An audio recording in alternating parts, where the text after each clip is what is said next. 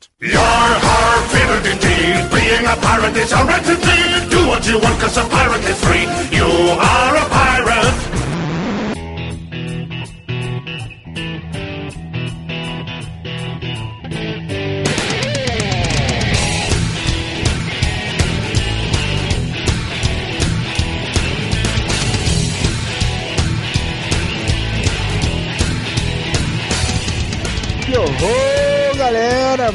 uma vez com vocês, Maicon, vulgarmente conhecido como Jabu Rio. Este é o Pirata Cast, direto do baúpirata.com, e eu tô aqui com o esquilo 666. Fala galera do mal, aqui é o Esquilo 666 e eu não sei que porra eu tô fazendo nesse podcast. Já tô até doente só em pensar em fazer coisas boas. Fala aí, Júnior. Fala galera do bem, contrariando o esquilo, hoje vai ser um podcast muito legal. Não é isso, Moreira? Ai, que gay, cara. o, o esquilo já entrou no tema. Isso é tudo que eu tenho pra dizer. Olá pra todo mundo, eu sou Eduardo Moreira. Pablo de Assis, o que é bem e o que é mal nesta terra de meu Deus. Salve, salve pessoal, salve Moreira, salve todo mundo. Isso é uma coisa bem complicada de se dizer. Eu acho melhor a gente entrar no tema logo de uma vez pra gente poder decifrar e saber mesmo o que, é bom, o que, é mal e o que a gente pode fazer com tudo isso. Pois é, deixa eu explicar rapidão pra galera então. Seguinte, no dia 5 de dezembro próximo, daqui a cerca de uma semana, é o Dia Internacional do Voluntário. Desde 1985, a ONU instituiu esse dia, o dia 5 de dezembro, como Dia Internacional do Voluntário, e o objetivo da ONU era fazer com que ao redor do mundo fossem promovidas diversas ações de voluntariado na sociedade, certo? E aqui no Brasil, existem diversas iniciativas em favor do desenvolvimento de práticas de voluntariado, assim como no mundo inteiro. Semana que vem, entre o dia 2 e dia 9 de dezembro, ocorre a Semana Brasil Voluntário. Então a gente pensou que seria legal se a gente fizesse um podcast diferente, onde a gente falasse um pouquinho dessa coisa, né, dos voluntários, fazer boas ações, entre outras coisas aí. Vamos discutir isso tudo, então daqui a pouco a gente volta.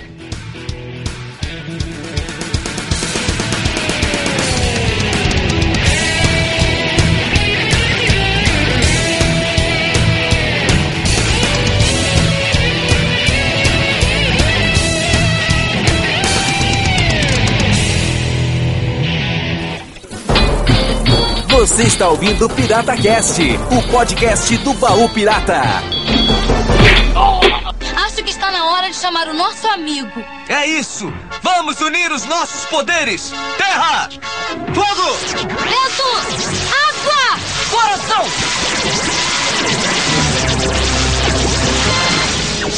Pela união de seus poderes, eu sou o Capitão Pirata! Ai, pirata! Ai, pirata! Pirata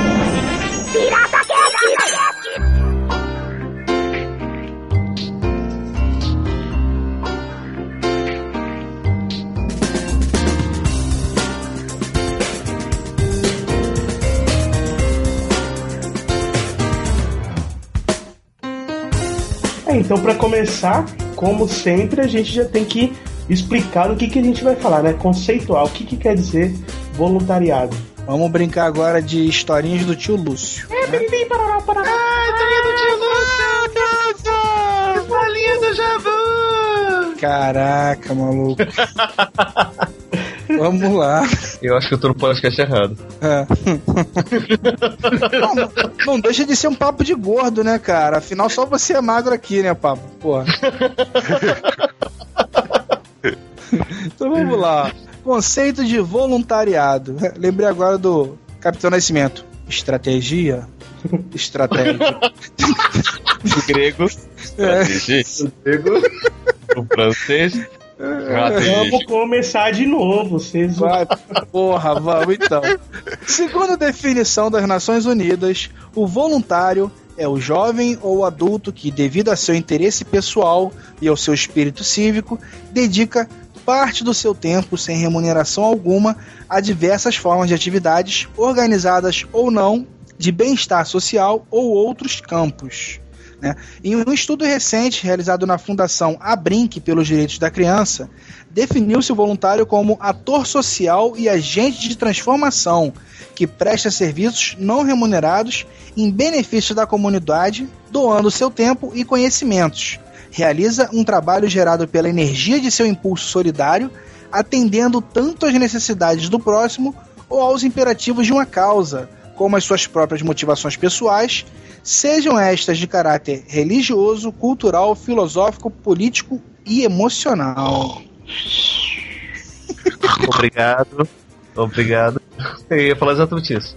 Pois é. Mas qual que é o conceito de voluntariado para cada um aqui que tá participando? Seguinte, eu, eu, eu fiz bastante tempo de trabalho voluntário em diferentes partes, né? Eu sou psicólogo, para quem não sabe. Uma das coisas que eu fiz, assim que eu me formei, eu comecei a fazer atendimento voluntário. Por alguns motivos. Um deles porque eu acho gostoso poder trabalhar sem necessariamente esperar algum retorno financeiro em troca. Outra coisa que eu acho bacana é, no meu caso, é eu poder ter um espaço para poder trabalhar sem. Como é que eu posso dizer? Rapaz, eu pensei numa coisa agora, tipo, você pode fazer merda à vontade porque você não tá cobrando, é isso?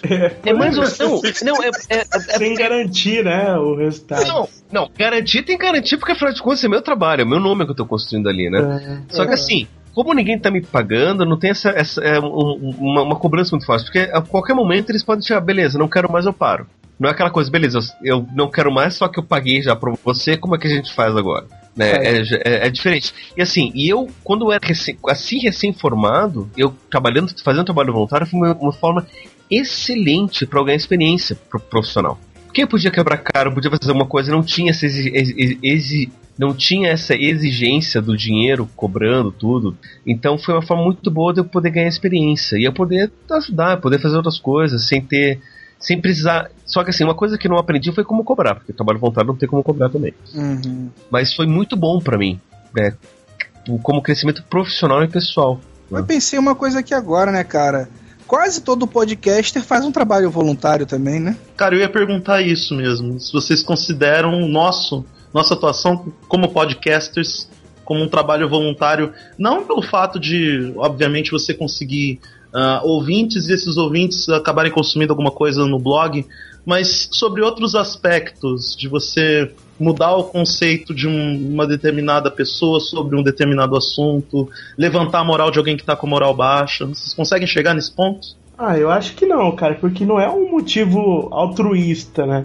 Que a Era gente faz podcast. A gente faz podcast porque a gente gosta, gosta de conversar entre amigos, gosta de ver o resultado bem feito depois quando podcast tá pronto, né? É, você pode não ganhar Posso? dinheiro, mas de repente a gente almeja, né, cara, um certo, vamos dizer assim, um, um comentário da galera, é, almeja ter uma certa notoriedade, porque aos poucos as Posso pessoas vão ouvindo, entre outras coisas, né?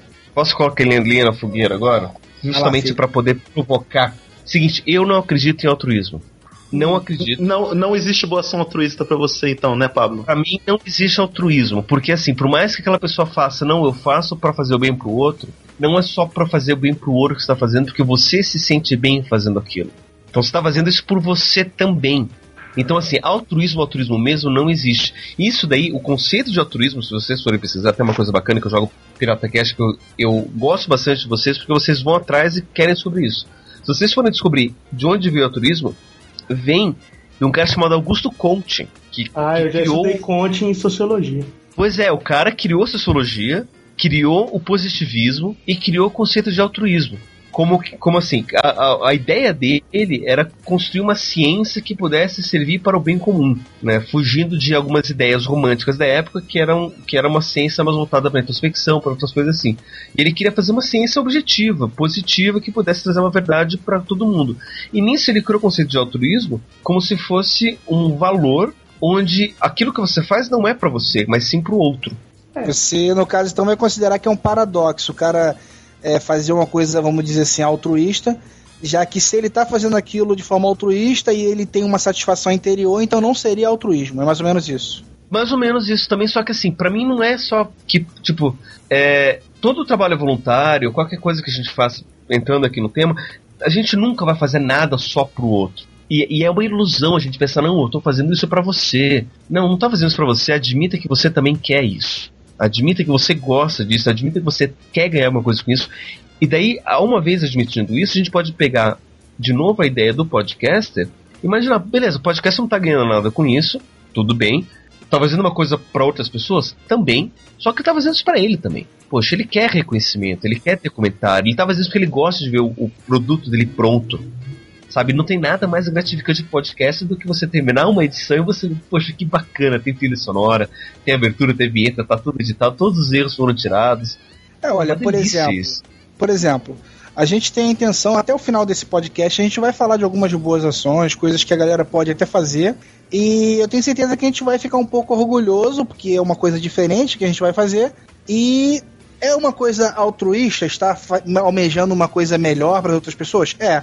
Mas vai cair nisso que você está falando, porque vai- a gente vai ter um certo orgulho por ter feito isso. Então, né? É uma, uma coisa assim altruísta, mas ao mesmo tempo tem um pouco de, de sentimento de orgulho aí no meio. É, porque também essa parada de fazer coisas boas, às vezes é motivada por uma satisfação interna que você tem quando está ajudando, né? Não que isso seja ruim, pelo totalmente contrário, isso aí é muito bom. Só que não quer dizer que você está fazendo só porque é, você- só por ajudar as pessoas. Na verdade, está trazendo um- uma coisa boa para você também. Você tem essa necessidade de, por exemplo, no lugar de perder o seu sábado, você gosta de perder ele ajudando outras pessoas porque isso te faz dormir melhor eh, depois da noite, saca? É, eu conheço coisas que fazem dormir melhor do que isso, mas Ah, que mas- Mas E, e que também são boas ações. Também Mas- são muito boas, diga-se de passagem. Pela união de seus poderes, eu sou o Capitão Planeta! Vai, planeta! E eu, eu tenho uma pequena teoriazinha, cara, que muitas. Muitas pessoas são de boa índole e tal mesmo. Mas bastante dessas pessoas que procuram ajudar bastante, às vezes tem alguma coisa errada na vida delas que elas precisam compensar, né? Por exemplo, o exemplo do nosso é, assassino Trinity lá do Dexter. faz boas ações que ele gosta de compensar todas aquelas merda que ele faz lá no seriado, pra quem assiste. Qual que é esse? Só me, só me lembra qual que é esse que eu não tô. é o novo É o assassino da- da... série, da, da última temporada. Nova, mais nova temporada. Ah, sim, sim, sim, sim. E, Cara, mas eu acho o seguinte, que o não apaga o altruísmo, o altruísmo não é só você fazer uma coisa boa e não se sentir bem com a coisa boa que você fez. Não está embutido isso no texto do altruísmo, até por Conte mesmo falando. Ele fala que é, você vai jogar e vai fazer bem para a coletividade ou a individualidade, você, você ser humano pensando no outro. Não você ser humano pensando no outro que, de uma maneira que não vai se sentir bem. Entendeu? Você ajudar o outro ser humano ou a coletividade, até pensando nela também, fazer algum ato. Entendeu? Então acho que o se sentir bem por fazer uma coisa boa já está incluso no- na, na índole humana. Então você não, não tem como você tirar o sentimento é, altruísta e ele também não falou. Ele não falou esse sentimento de você tirar o sentimento de sentir bem é, quando falou de altruísmo. Porque ele não fala do sentimento, quando ele fala de egoísmo, ele não fala que você vai se sentir mal porque você vai ser egoísta. Entendeu? Ele fala que você vai se sentir bem também por ser egoísta, entendeu? Porque você é uma pessoa egoísta. É, que assim, o Conte ele coloca o egoísmo como desvalor, no caso. Porque o egoísmo você tá pegando toda a energia que podia estar voltada pro bem coletivo, tá voltando para si mesmo. E o valor que ele coloca é pro bem coletivo. Sim, mas Então ele não ele associa o sentimento de sentir Não. bem ou mal ao egoísmo e ao altruísmo. E sim Não. o sentimento de chegar e fazer alguma coisa em prol da co- coletividade ou não fazer nada em prol da coletividade só somente para si. Ele define o Exatamente. altruísmo e o egoísmo dessa maneira, pelo que eu me lembro, né, também. Sim, sim, não, sim. Só que eu coloco, eu não acredito em altruísmo. Tá. Eu acho que todo mundo é egoísta. Independente. E, e a questão de mal é uma das parcelas. Porque assim, falar, eu tô fazendo isso pelo outro e isso me faz bem é uma coisa. Agora, eu nunca faço isso só pelo outro, eu faço isso por mim. E é, e é importante a gente perceber que eu faço isso por mim. Que isso me faz bem pessoalmente. Independente do outro gostar ou não gostar, eu faço isso por mim. Mas, ô, Pablo, isso aí cai na outra ideia que o Conte falava lá, que é a da coesão social, né? Que todos os interesses das pessoas em melhorar a sua situação acaba dando um bem social maior, um bem-estar social maior. Por exemplo, dessa mesma questão, quando eu vi Sociologia do Conte, a gente sempre liga a parte econômica, né? O Adam Smith falava, por exemplo, o açougueiro, ele te vende a carne não porque ele quer que você se alimente, que você precisa disso. Ele vende porque é o negócio dele, ele quer ganhar dinheiro com isso, entendeu? E do mesmo jeito que você tá comprando, não é porque você quer que o padeiro se dê bem, que ele tenha alguma coisa boa, é que você precisa comprar para se alimentar. E todas as pessoas convivendo, o que é que a gente fala, o espírito egoísta de todas as pessoas, no final acaba sendo um espírito quase solidário de convivência. Por isso que o capitalismo funciona. Ah, mas eu não acredito em solidariedade no sistema capitalista. Cara, eu acho que eu- é tão foda que o último nível do capitalismo é a solidariedade, sabia? Ah, mas eu, eu, eu discordo um pouco disso pelo seguinte: aí você tá pondo valores em relação à troca de. vamos, vamos colocar interesses ou troca de produtos e serviços. No caso do, do voluntariado ou da solidariedade, às vezes são ações que a gente não pode qualificar, não tem preço. Às vezes, um ato que você faz a uma outra pessoa. Então, acho que aí são parâmetros diferentes pra gente avaliar. E que realmente vai ser só o bem-estar pessoal mesmo, né, cara? Até que seja como o Pablo falou, é uma coisa que vai te fazer bem. Mas não, talvez você não possa realmente medir isso em dinheiro, em preço, em valor. Né? Aí você tá- vai estar querendo quantificar o seu bem-estar. Você vai querer, tipo, tá, o meu bem-estar vale tanto, não sei. E aí, quando você quantifica, deixa de ser solidariedade, deixa de ser um trabalho voluntariado e você volta pro sistema anterior. Pelo menos eu vejo assim. Não, acho também, por exemplo, eu vou te passar para o meu caso. Um caso meu. Eu, por exemplo, eu já tive clientes já que são pessoas paupérrimas que não poderiam pagar um advogado, por exemplo. Entendeu? Eu me solidarizei com o caso e Desde que peguei ele o caso. passasse 25% no final. Não, não, não, bicho. Não tem caso. tem- tem- tirar um réu preso da cadeia não tem dinheiro no final. Aham. Entendeu? É, chegar e, e fazer é, uma separação é, gratuita, porque a pessoa são, são paupérrimas, são miseráveis, e alguém te pediu isso, você, você poderia fazer isso, não tem dinheiro no final. É coisa que você vai fazer por, por solidariedade com o profissional, entendeu? Não como é, alguma coisa que você vai ganhar por isso, porque até mesmo ele como cliente vai ser um, um cliente inútil para você porque ele não tem dinheiro, entendeu? Tem coisas que você faz por você como profissional chega e tem essa tem a facilidade de fazer a coisa. E tem coisas que você faz para ajudar o próximo mesmo sendo não como sendo profissional, tipo, eu já fui Papai Noel de orfanato, entendeu? Então você vai chegar e vai fazer por, porque eu acho importante o, o ser humano ajudar o próximo, entendeu? Ou, ou aquele mais necessitado do que você.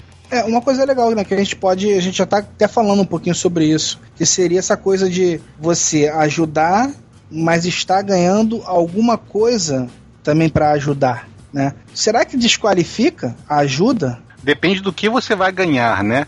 É, tipo um trabalho voluntário que- você ganha um salário, deixa de ser um trabalho voluntário, entendeu? Você tem um trabalho, você, por exemplo, fazer uma doação e ganhar alguma ganhar uma isenção no imposto de renda ou ganhar algum benefício de imposto em cima disso, eu já acho que pode ser visto de uma maneira diferente. Mas mesmo assim, a doação para onde está indo, ela está ajudando, né, cara?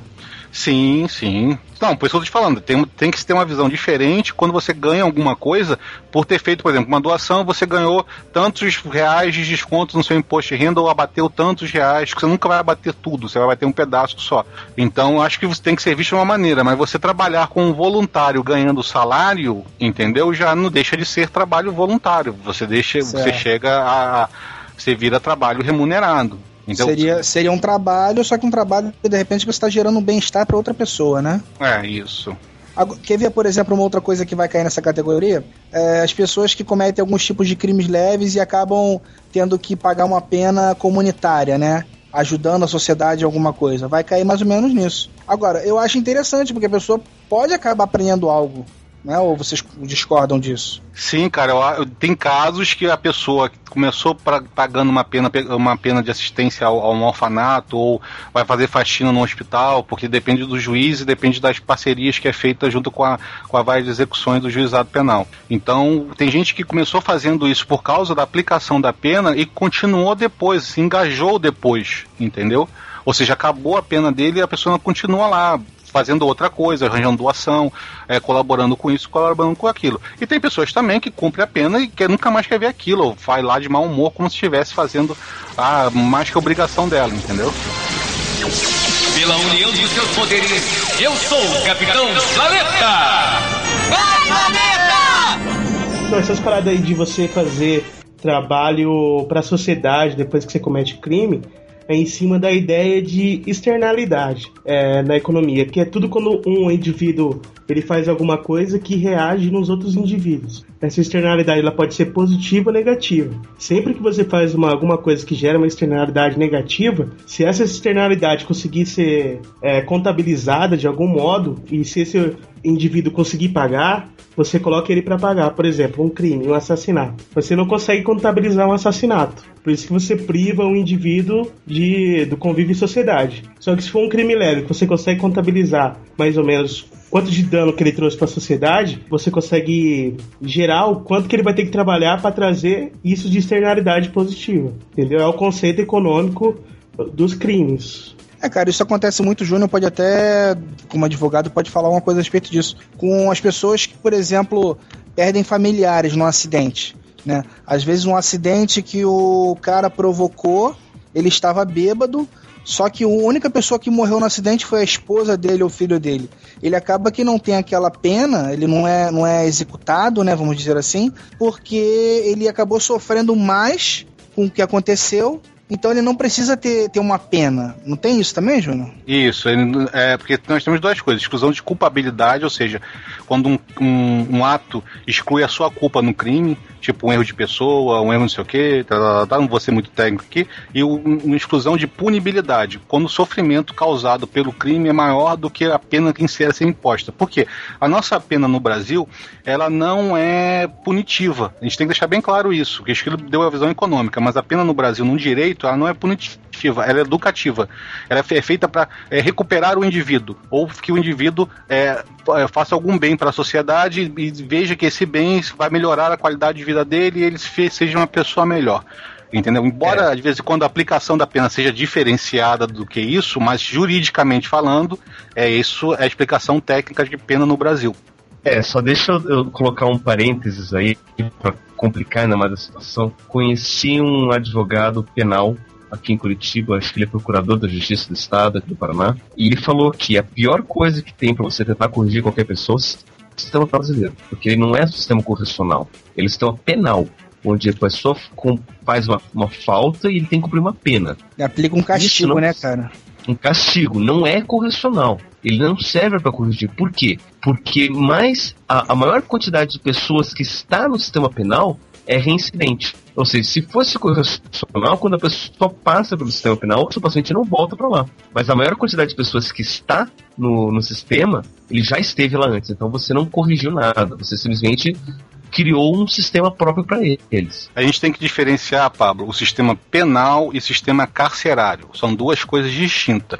O sistema penal, nosso, a, parte jurídica, a parte que administra a pena, há várias execuções penais de cada estado e tudo mais, é voltada para a responsabilização do preso.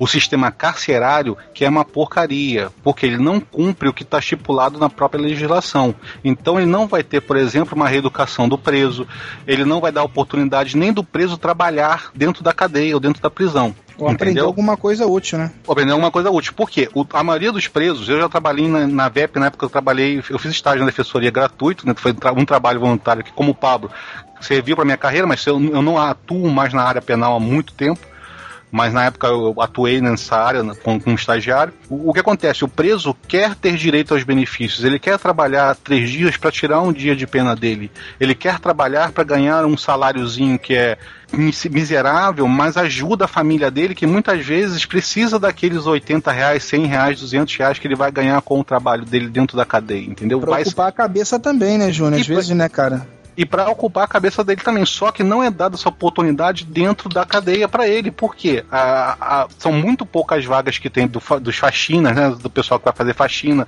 e são pessoas que são é, apadrinhadas pelo pessoal da cadeia, entendeu? E tudo mais, são essas pessoas que vão ter esses direitos. O, o resto da população carcerária, ela fica no ócio o dia inteiro. Então, não é o problema, não é o, o, sistema penal. O sistema penal legislativo tá perfeito, tá direitinho. O preso tá lá, o preso teria que cumprir tal tanto tempo, o preso teria que ter um direito de espaço físico a tantos metros. O preso... Só que o sistema carcerário não cumprem isso. Por quê? Cadeia não dá voto. Você, um político dizer que uma cadeia é, vai inaugurou uma cadeia, para ele é uma uma péssimo negócio, porque está dizendo que o estado dele tem criminalidade. Ele prefere dizer que inaugurou um colégio, inaugurou uma ponte, inaugurou um, um não sei o que, inaugurou uma delegacia que está dando mais segurança, do que dizer que tá, inaugurou uma cadeia. Tanto que nós estamos agora construindo os primeiros presídios federais.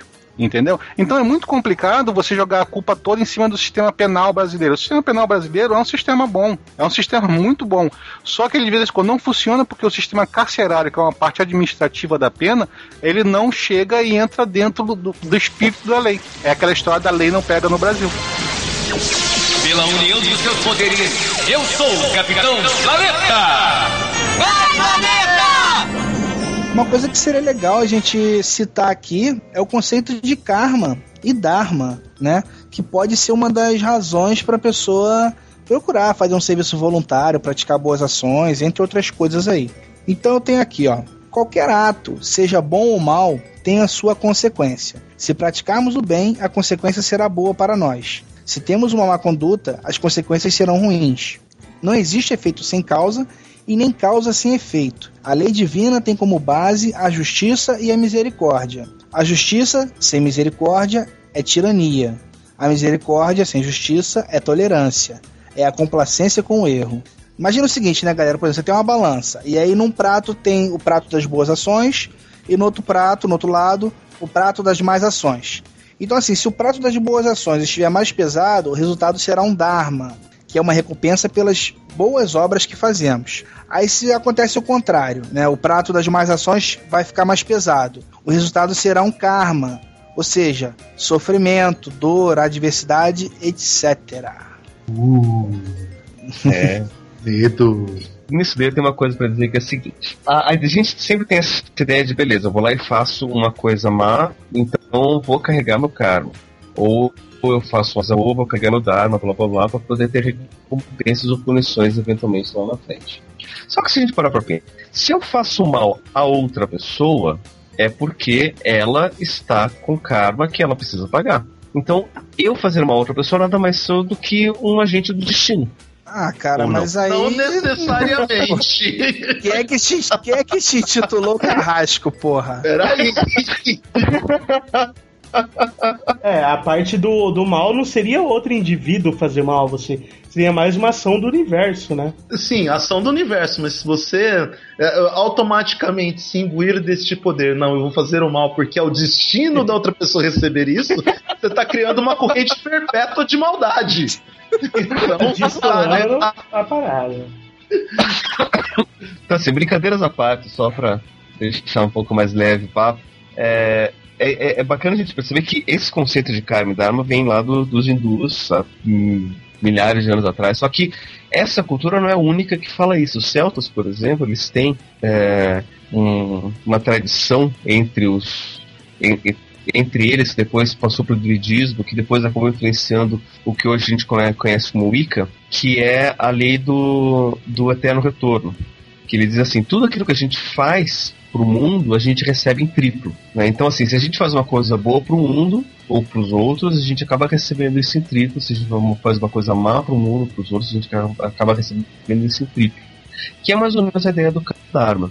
Né? Só que a ideia do do Dharma tem muito a ver também com a ideia de reencarnação, ou seja, aquilo que eu faço nesta vida, de bom ou mal, eu posso acumular karma ou Dharma, e na outra vida que eu vou recolher isso daí. Tá? A ideia do, do, da lei do eterno retorno é mais do agora. Né? Aquilo que eu faço aqui agora, eu vou receber aqui agora, que é a forma como o universo tem para poder se equilibrar. É, porque, assim, cara, realmente, eu não. Eu, eu quando eu penso em fazer uma coisa legal, uma coisa boa e tal, eu realmente não penso que, ah, isso vai me privilegiar na minha próxima vida, eu vou ter um, um Dharma, né, melhor e não sei o que e tal. Eu acho assim, é, é muito complicado, né, cara, você pensar em vidas passadas e futuras. Eu acho muito mais, mais fácil você pensar que é legal você fazer uma coisa boa porque é legal ser bom.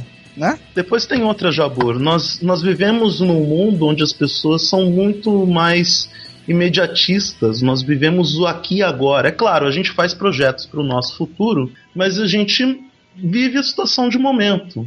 A maioria das pessoas, uh, ou por escolhas pessoais, ou por, até mesmo por escolhas religiosas, acabam se voltando mais, ou voltando os seus, seus atos e pensamentos para o que acontece neste exato momento. Ah, Quanto aquelas pessoas que acreditam nessa questão do karma e do dharma, tem tem lá o seu fundamento e tem lá o seu sentido, porque, como já foi dito aqui no cast, é uma lei de ação e reação. Acho que na nossa vida nada passa impune hum, diante da própria natureza das coisas. Mas eh, boa parte, ou a grande maioria, eu acredito que vive mais no imediatismo da situação do que pensar especificamente no karma e no dharma. Agora, o legal, eu não sei se a galera toda já viu, né? Mas tem uma série que fala especificamente desse conceito, né, cara? De. é, Ele, na verdade, ele chama de Bad Karma and Good Karma, né, ô Esquilo? Na verdade, infelizmente, existia uma série que É falava verdade. disso, porque ela teve quatro ou cinco temporadas e. Quatro foi- temporadas. Obrigado, NBC. Obrigado. viu? E foi cancelada. Assim, eu acho que pô, tava na época de ser cancelada, só que foi cancelado muito mal. Acabou a história no meio da parada, não explicou nada, pô, acabou. Só que a história do My Name is You, cara, eu gostava bastante, que ele explica essa história do karma de uma maneira bem sutil, assim, e bem legal, que é aquele cara. O, nos Estados Unidos é o underdog mesmo, aquele cara é, fudido, é, o ladrãozinho, que de uma hora pra outra ele se depara com essa história de karma, que é uma coisa que ele, da cabeça dele, não entende, só que ele vê que traz coisas boas. né? Ele começa a compreender o karma nas situações da vida dele, né? Ele tava num estágio da vida dele que ele tava tão ferrado que ele fala no comecinho da série. Sabe aquele cara que quando você entra no, no mercado, você fala pros seus filhos não olharem, não deixa seus filhos sair do carro? Esse sou eu, não sei o quê. É, Ele abre a série assim, né, cara? Exato. E, e ele vê que no dia que ele consegue ganhar na loteria de uma raspadinha que ele roubou, ele é atropelado e perde toda a sua fortuna. Daí, É. quando ele tá no hospital, ele vê um programa tipo Ana Maria Braga, assim, o cara falando essa história de karma. Daí que ele abre os olhos pra essa história, ele começa a reparar que pode dar certo. A primeira boa ação que ele vai fazer, ele já recupera o carnê de bilhete da loteria dele, ele, ele resolve. A série é exatamente ele listando tudo de mal que ele já fez na vida dele. São Foi- mais de 200 itens, né? Isso, e ele duro que ele vai lembrando durante. E quase pra cada um que ele elimina, ele lembra de mais dois e a lista dele é interminável. É, Era uma coisa que eu ficava bolado realmente, cara. No começo da série ele fez a listinha, eram 200 e poucos itens, e eu pensei, pô, sacanagem, porque a série uma hora vai ter que acabar, né? Porque ele fez aquela listinha, depois que ele cumprir a listinha toda, vai acabar. Só que aconteceu isso que você falou. Ele ia lá, cumpria uma parada, revertia o problema que ele tinha causado há 10 anos atrás, há 15 anos atrás, e acabava que lembrava de outras coisas durante a série e aumentando cada vez mais a lista, né, cara? Exato, mas o que eu gostava da série era bem esse, esse teor leve dele, sabe? Teor descompromissado. Porque quem geralmente costuma discutir isso é a pessoa mais culta, a gente aqui hoje que estamos tudo pagando de pimba pra discutir essas paradas. Não, estamos todos pagando de passes. Exatamente. E É. a série é completamente o inverso. É o cara, o bandido, o que nunca teve instrução, que começa a entender isso aí. E ele tem que conviver com toda aquela galera do trailer, a mulher dele, que é uma loira sem vergonha, o irmão dele, Joy. que é um gordo retardado, e por aí vai. É a inocência, né, entre aspas, né, Esquilo? Porque ele, ele começa a fazer isso, assim, visando trazer as coisas boas, mas ele não faz com o intuito explícito ou com a pré-intenção de só trazer coisas boas. É, entre aspas, como eu qualifico, a inocência do Earl em querer fazer o bem para poder consertar o que estava de errado na vida dele. Ele- eu não vi a série, ele tentava fazer o bem pra consertar o que estava de errado na vida dele ou tentava buscar a redenção fazendo o bem? Buscar Não, ele- redenção. É, ele pegava cada caso que ele fez merda, e daí, tipo, se ele fez ah, algo ruim pra uma pessoa, fala, ó, eu tenho que me redimir, porque eu tenho essa lista aqui. O que, que eu posso fazer pra você pra poder de- tirar você da minha lista? Ele tinha que ah. fazer alguma coisa boa pra poder. Ó, eu lembrei de uma aqui agora que foi foda esse episódio. O dia que ele tirou o touchdown do Randy, o irmão dele, sabe? É, E- Ele, ele ia lá, o irmão dele jogava futebol, então ele. Lá nos Estados Unidos tem muito essa coisa de aposta, né? De jogos, mesmo os jogos universitários têm apostas. Então, assim, ele apostou que o time do Randy iria perder. E o Randy tava pra fazer um touchdown e o Randy era retardadão, sabe? Aí ele olha assim pro Randy, Não, você tem que perder, você tem que perder. Aí ele vai e perde o touchdown. Aí eles ganham dinheiro. Então uma das coisas que ele bota na lista é isso: o dia que eu fiz o Randy perder o touchdown. Aí, porra, eles já tão velhão, ele faz o Randy entrar no colégio, no high school, né? É, pra tentar fazer o touchdown e ganhar e tudo mais. Então, assim, é muito legal, cara. A série era muito boa. Infelizmente foi cancelada, né? Mas tem quatro temporadas pra galera ainda que quiser procurar, né, Esquilo? É, ela foi cancelada justamente porque meio que perdeu o fio da meada, não teve um arco fechado, sabe? Ele inventou outra história, a mulher entrava na vida dele, saía e tal. Mas eu gostava do My Name is Zero dos episódios fechados. Começa ali, fechou ali. Tem um episódio que ele descobre que o molequinho que ele zoava desde criança virou viado mesmo. De, putz, ele virou viado porque eu zoava ele. Mas eu não posso fazer ele voltar a ser. a desviadar. Então eu vou arrumar um cara pra ele. É. É massa.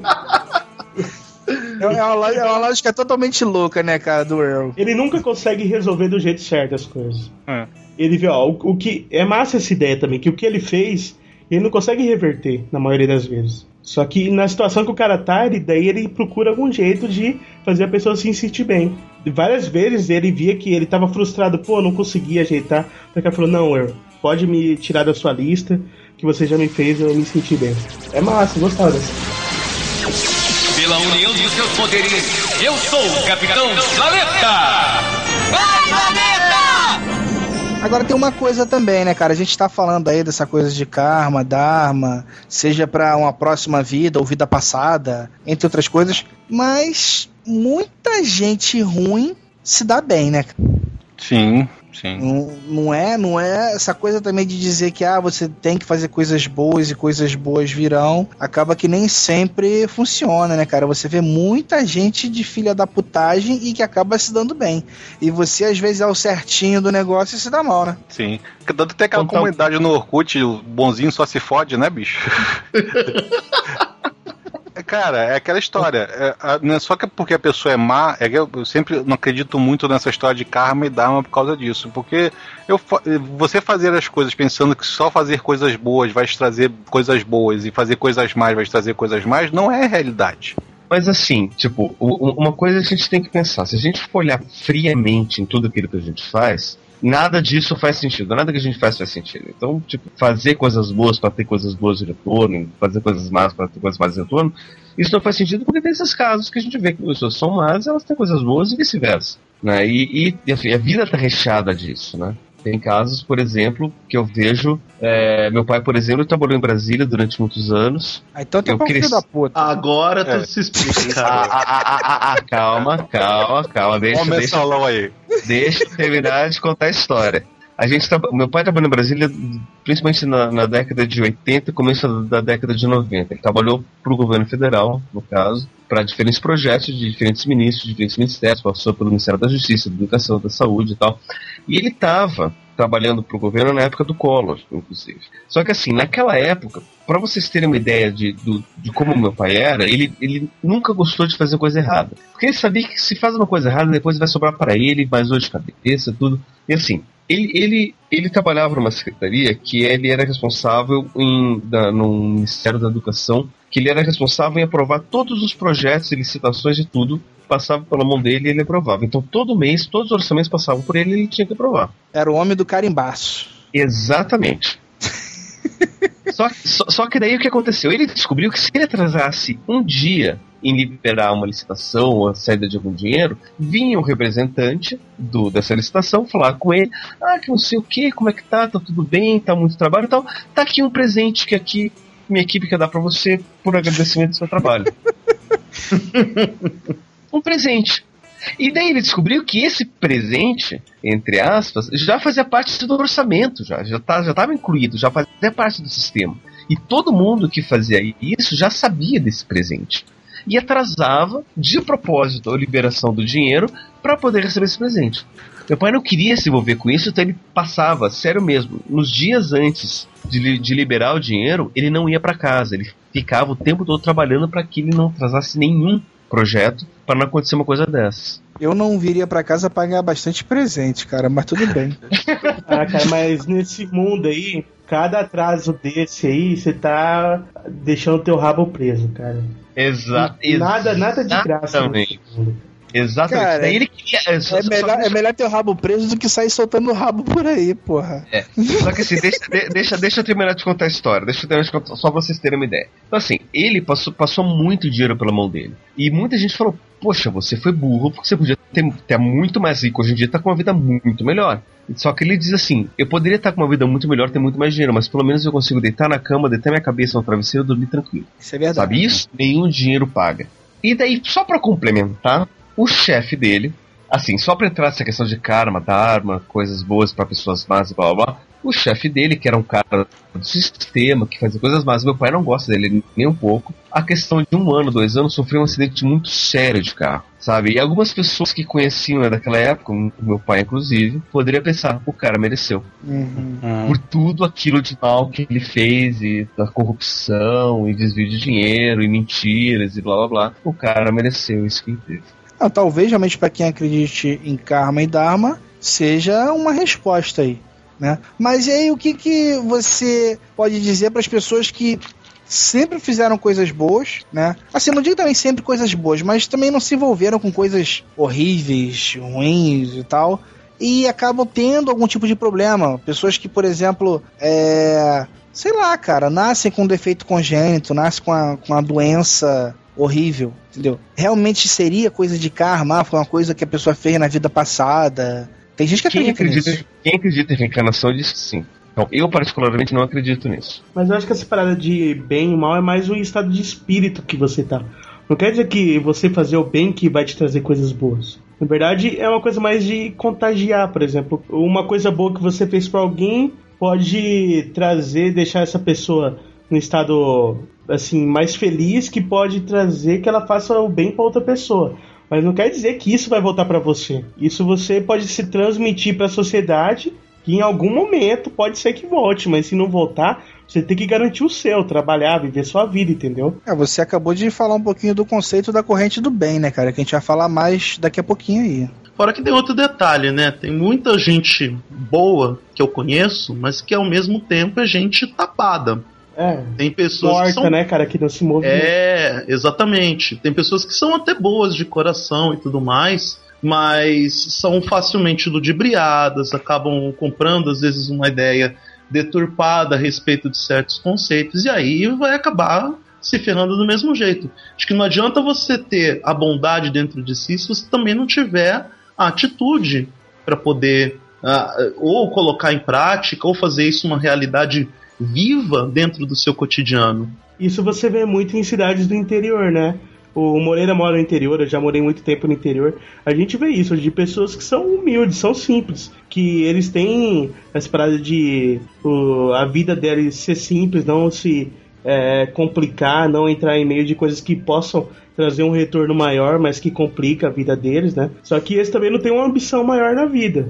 E para eles isso não faz falta. Vocês também não acham que a pessoa, quanto mais simples é, mais solidária ela é, porque ela consegue dividir, às vezes, o que não tem com as outras Sim. pessoas? Cara, a pessoa mais simples, mais humilde, ela tem uma capacidade de empatia maior. Normalmente é assim que funciona. Eu acho, eu acho que é diferente. Eu acho que a pessoa mais simples tem menos necessidades. Então, assim, beleza, como eu sei viver com uma simplicidade, eu não preciso de tudo isso. Então eu posso dividir com outras pessoas. Fica feliz com Pessoas que menos têm mais- coisas, né? Uhum. Mas também não a Aí, situação de empatia, de chegar e sem saber o que aquela pessoa está sofrendo na pele. Por exemplo, é, eu, graças a Deus, não sei o que seria passar fome, mas uma pessoa mais simples sabe o que é passar fome. Então ela vê uma outra, um amigo ou uma, uma pessoa que bate na porta dela passando fome, ela é capaz de dividir o pouco que tem com a pessoa com essa pessoa, enquanto um- uma pessoa com uma, mais abastada não seria capaz de fazer o mesmo ato. Acho que o problema, ô Júnior, é que essas pessoas, ao mesmo tempo que elas sabem que elas estão passando fome, elas acabam se resignando por uma série de fatores. Ou porque,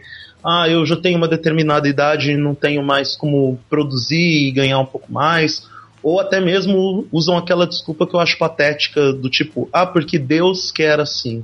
Não, Deus não quer assim. É você que está. É você que, em partes, está se, se entregando para aquela situação. É, é aquela coisa, às vezes as pessoas não têm a capacidade da própria virada na, na vida, de, sei lá, de, de ter. Não é nem ter um insight ou ter uma ideia criativa para poder produzir mais, mas se reerguer numa situação de dificuldade para poder prosperar. Cara, eu acho, Moreira, que existe casos e casos, entendeu? A gente não pode também generalizar dizendo que a pessoa não quer conseguir superar a, a, a dificuldade. Eu acho que existe casos que a pessoa não tem como superar a dificuldade. Seja por começo falta de. Por exemplo, uma pessoa que está agora no Nordeste, é, não tem luz, não tem água, tá, o marido veio para São Paulo ou para o Rio de Janeiro buscando uma vida melhor, só que deixou a mulher lá com seis filhos e falou que ia dar dinheiro e deu uma banana para ela, e ela tá lá querendo, tendo que sustentar seis filhos sozinho, sem água, sem comida, sem nada, entendeu? Não, aí, aí ela é um. Desculpa o termo, aí ela é uma fudida mesmo. É, entendeu? Então, é aquela coisa, existe casos e casos. Não, não, não tem, a gente não pode nunca generalizar tudo. É como o, assim, o Pablo falou. Não existe o bem e o mal é, extremamente definidos, né? Não existe aquela pessoa que é extrema, somente boa e aquela pessoa que é extrema, somente má. Sempre existe os dois lados da moeda no, no, mesmo caso. Então tem casos e casos. Tem casos que a pessoa concorda contigo, ela se resigna, fica parada, não quer tomar nada e que ah, Deus quer que eu faça assim. E tem casos que a pessoa tenta mudar até de vida ou tenta lutar, mas ela, quanto mais ela luta, mais ela vai pro. Pela união de seus poderes, eu sou o Capitão Planeta! Vai, Planeta! Mas, ô Júnior, o que você tá falando aí é a questão dos excluídos. Esse é, é um fato. Mas tem fato de pessoas que as barreiras da vida dela é ela que impõe. É, pessoas reclamonas, que qualquer coisinha já. É, os quitters que a gente fala, qualquer coisinha já desiste de, de, um projeto, entendeu? Que, que não insistem, que não, não pensam out of the box que eles falaram nos Estados Unidos, não procuram é, alternativas melhor de você conseguir aquela coisa que você está procurando. E existe muito isso no Brasil, acho que e no mundo inteiro. Agora tem uma outra que coisa a pessoa também. que ela não é excluída, ela não tem esses problemas, só que ela não corre atrás também, ela se satisfaz com o que ela já conseguiu, bota a culpa no governo e daí de Bolsa Família e vambora. Cara, ó, eu tenho uma, eu tinha uma namorada que ela é impressionante como ela gostava de ser ajudada, Ah, sabe? Deus livre. É o tipo de pessoa que tá sempre carente, necessitando de alguma coisa, e aí você dá. É aquela coisa, ela gosta sempre do peixe e não gosta de aprender a pescar, sabe? É Então, assim, reclamava, reclamava que estava desempregada, e aí eu corria atrás de arrumar emprego, amigos meus corriam atrás, não, pô, tem, fulano lá tá contratando e tal, e aí ela ia. E daqui a dois ou três dias ou uma semana, ah, não, não, não quero mais não, lá não dá, não sei o que e tal. E aí Ela fica- ia só pra vocês não parar de encher o saco dela por um momento. Exatamente. Até ela chama desculpa pra sair. Eu conheço gente assim. Pois é, tem gente que gosta de ser ajudada. Tem isso, né? É, na verdade tem é a pessoa que tá parada, né? Ou seja, ela quer que, o- que o mundo acabe em barranco para ela morrer encostada. Que né? a gente tem um ditado aqui no Rio que a gente fala isso. Mas, cara, é aquela história também. A, é, tem, uma, tem um estudo social que fala que todo o globo gira em ciclos, né? A- a- as culturas gerais giram em ciclos. Então você tem primeiro um período de, de progresso, depois um período de estagnação e depois um período de apatia. Eu acho que o mundo hoje está entrando num período, pelo menos as populações mais desenvolvidas, até eu incluo o Brasil com isso. Eu vejo muito jovem aí que tem uma qualidade de vida excelente, entendeu? Tem um acesso a várias coisas e está na apatia, ou seja, ai, é, tudo é difícil, ai, tudo é complicado, ai, tudo é, é difícil de se fazer, entendeu? E só sabe reclamar da vida, reclama dos pais, reclama disso, reclama daquilo outro, e não, e não tem a coragem de chegar e querer lutar para mudar o mundo, ou mudar a sua expectativa de, sobre a vida que vai trazer a ele. Isso aí, sabe qual é o problema? Por exemplo, de adolescentes apáticos e tal. São crianças que cresceram sem ter nenhum desafio na vida, sabe? É, nunca teve aquela questão de bobeira, mas tipo, ir a pé pra escola em cidade que não seja muito grande. Ou então pegar um ônibus pra ir pra escola, sempre o pai leva. Eu sou muito em cima dessa história da criação das crianças quando ela não tem nenhum desafio. Tá tudo na mão dela, tipo, o pai pra acertar essa questão dele não ficar em casa, ele dá tudo, dá tudo que a criança precisa, mima ela, sabe? Daí na hora que ela precisa ter uma atitude pra se criar na, como adulto mesmo, ela não consegue ter essa personalidade, né? O pior é que não é, quando não é só isso, né? O pior é quando a gente tenta fingir que tá fazendo uma boa ação e a gente acha que tá fazendo uma boa ação, tentando ajudar o outro, não sei o que, e, essa ação não, não tá realmente, necessariamente ajudando. A primeira coisa que me vem à cabeça é, é a questão da esmola. Né, que a gente acha que não, tô dando mais esmola a outra pessoa, porque não sei o que, se ninguém está outra pessoa, não blá, blá, blá. Só que na verdade um tá enganando o outro, né? Porque você não tá ajudando ninguém, na verdade você só tá pagando pro cara chamar e o cara você tá pagando pra ele continuar fazendo aquilo que não é ajuda. É um assistencialismo que não vai estar levando lugar nenhum. A, a, a questão da esmola, cara, eu, eu também penso nas paradas assim que eu geralmente não gosto de dar esmola. Eu acho que é uma situação muito passiva de quem tá pedindo e tal.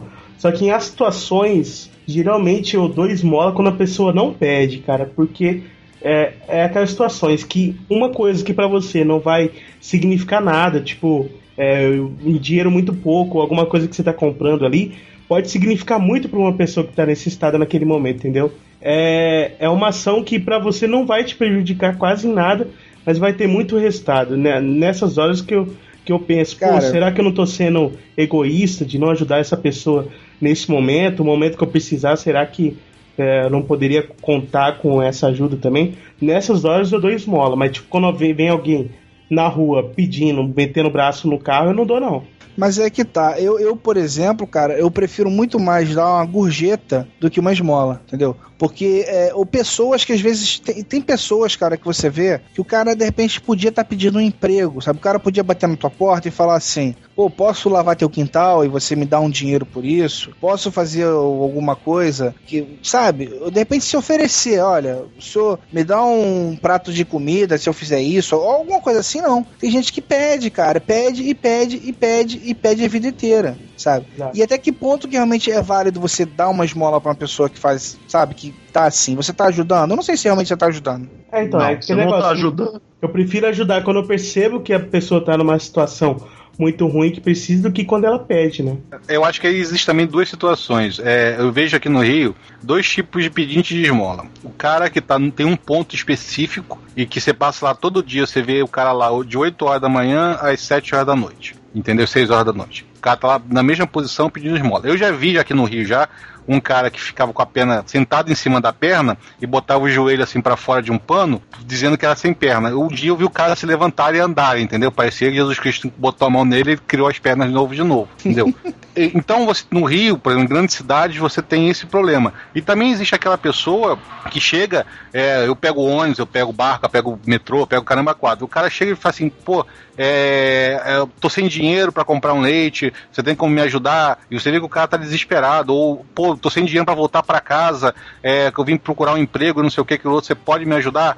Aí eu acho que esse tipo de pessoa é um caso específico, porque eu, cara, eu já fui assaltado na época que eu não tinha telefone celular, não tinha porra nenhuma, eu morava a 20 quilômetros da minha casa, eu já fui assaltado na rua já, e não teve dinheiro para voltar para casa, eu tive que pedir pro, eu pedi pro trocador, que eu sempre pegava o mesmo ônibus no mesmo horário, já conhecia o trocador. Pô, deixa eu passar por debaixo da roleta ou deixa eu entrar pela frente para poder ir para casa. Pera aí, você passou por debaixo da roleta? Puta ah, merda. Na, na, época, na época era mais fino, dava. Ah. ou eu passava por cima. Teve uma época que é, tinha um ônibus dava passar por cima, só esticar a perna. Mas eu sei que isso já aconteceu comigo. Isso pode acontecer com qualquer um. Hoje é mais difícil porque tem telefone celular, você pode ligar cobrar, etc e tal. Ah, mas, mas o celular vai junto, né?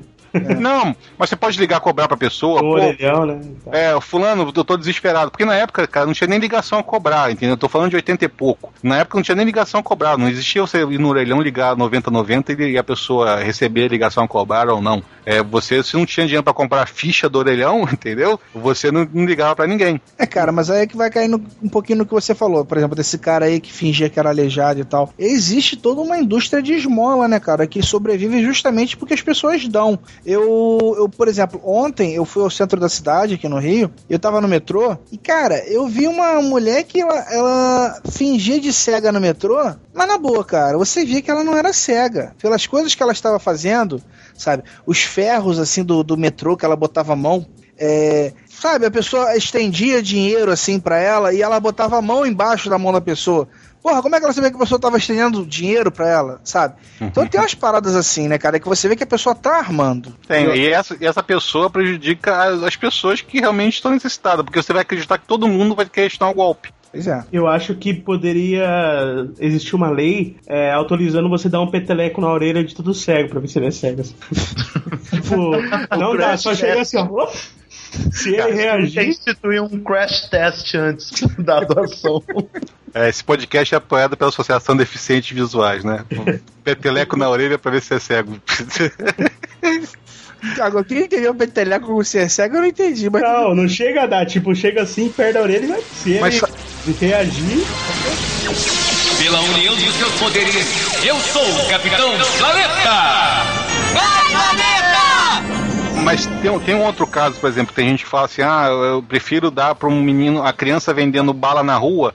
Eu prefiro dar do que ele pedir esmola pra mim. Mas, cara, isso aí é tão complicado quanto. Eu, é, eu já trabalhei com- em conjunto com conselhos tutelares já, minha mãe trabalha em conselho tutelar, então sempre, sempre ajudei, apoiei ela em alguns casos. Eu já vi casos já que, que a, a mãe alugava criança de, da, da- dos, das vizinhos pra botar na rua e só podiam voltar pra casa depois que tivessem 100 reais vendido. Entendeu? Então a criança ficava até 9, 10 horas da noite na rua, com fome, frio e que se foda, porque tinha que trazer aquele dinheiro pra casa, entendeu? É porque tem que alguém paga, casa. né? Ela tá lá porque alguém paga. Alguém tá dando dinheiro. Então, você é, é- é- a situação de valor de vez em quando é muito complicada, entendeu? Você quantificar que aquela pessoa merece porque tá tra- trabalhando é complicado, porque aquela criança vai chegar em casa com medo, com frio, com fome, porque não conseguiu completar a cota dela do dia.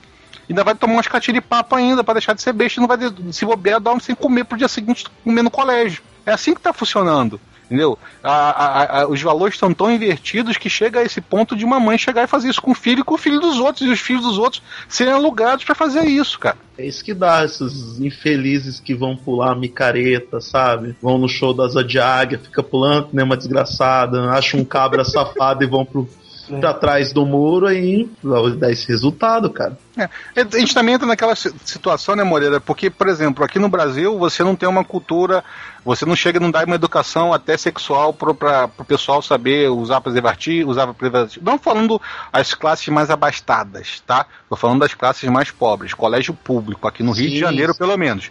Você não ensina a pessoa a tomar anticoncepcional, não ensina a mulher aula de saúde da mulher, etc e tal, que nem antigamente se tinha isso em colégio, entendeu? Não, você até ensina, mas a cultura tá impregnada que, que não sai, entendeu? Aí chega, você vê situações dessa absurdas que um- uma- eu chamo de miseráveis por causa do, de falta de dinheiro. Uma- Você botar uma, uma família com seis pessoas num, comando de dois por dois, porque o cara não sabe, entendeu, que podia fazer uma vasectomia pelo governo, a mulher ligar as trompas pelo governo, ou porque a igreja fala que isso é pecado, entendeu? Porque vai, não vai cre- crescer-vos e multiplicar-vos. Então é uma situação toda complicada, são vários fatores que vão acarretando um fator social para a sociedade muito complicado. Entendeu? Que vai- vai agravando cada vez mais a cada nova geração, gera mais miseráveis ainda, entendeu? E esses miseráveis têm que ser reintegrados na sociedade. Então, se você também não bota essa turma para entrar no mercado e entrar na sociedade de novo, deixar de ser excluído, deixar de ser. O, o grande objetivo da vida dela é virar fumaça de, de boca de fumo porque vai conseguir comprar um tênis da Nike, entendeu? É, você vai acabar com a sociedade total. Na verdade, Júnior, boa parte deles é integrar a sociedade, porque mu- muitas dessas crianças que, que nascem e que se tornam adolescentes depois, eles não conseguem ser integrados como um membro útil. E aí, eh, eh, não só os fatores que você citou, ah, eu acho que aí a gente pode também, é claro, a gente estava fugindo um pouco do foco, mas chamar de falência o nosso, o nosso sistema educacional, o sistema carcerário que a gente já falou, o sistema de saúde. E, assim, já- se as perspectivas não são tão positivas assim, por causa que hoje nós não temos ah, um- uma educação minimamente competente, um sistema de saúde minimamente competente, aí vai ficar sempre em cargo daquelas pequenas ações de algumas ONGs, de alguns é, grupos de sociedade que acabam fazendo, é, é, é, plantando essas pequenas sementes focalizadas. É claro, a gente volta para aquele velho caso. Todo caso tem que ser analisado caso a caso. Porém, é, é, é difícil a gente também fazer o caso a caso quando tem muita gente que, ou por falta de instrução, ou por não estar nem aí mesmo, não pensar em consequência futura, acaba gerando essas consequências que acabam sendo lamentáveis depois. Fora também o fato, cara, de muito programa assistencialista aí do governo tá dando incentivo também, né, cara? Porque hoje tem é, Bolsa Família, tem Bolsa Escola, Então tem muita gente hoje, cara, que pensa em ter filho porque sabe que se tiver um filho lá na escola vai ganhar lá 50 reais por mês ou 100 reais por mês. Eu não sei quanto é que tá agora essa bolsa escola. Mas tem muita gente que faz isso, cara. E ainda Mas, cara- põe o moleque pra pedir esmola na rua.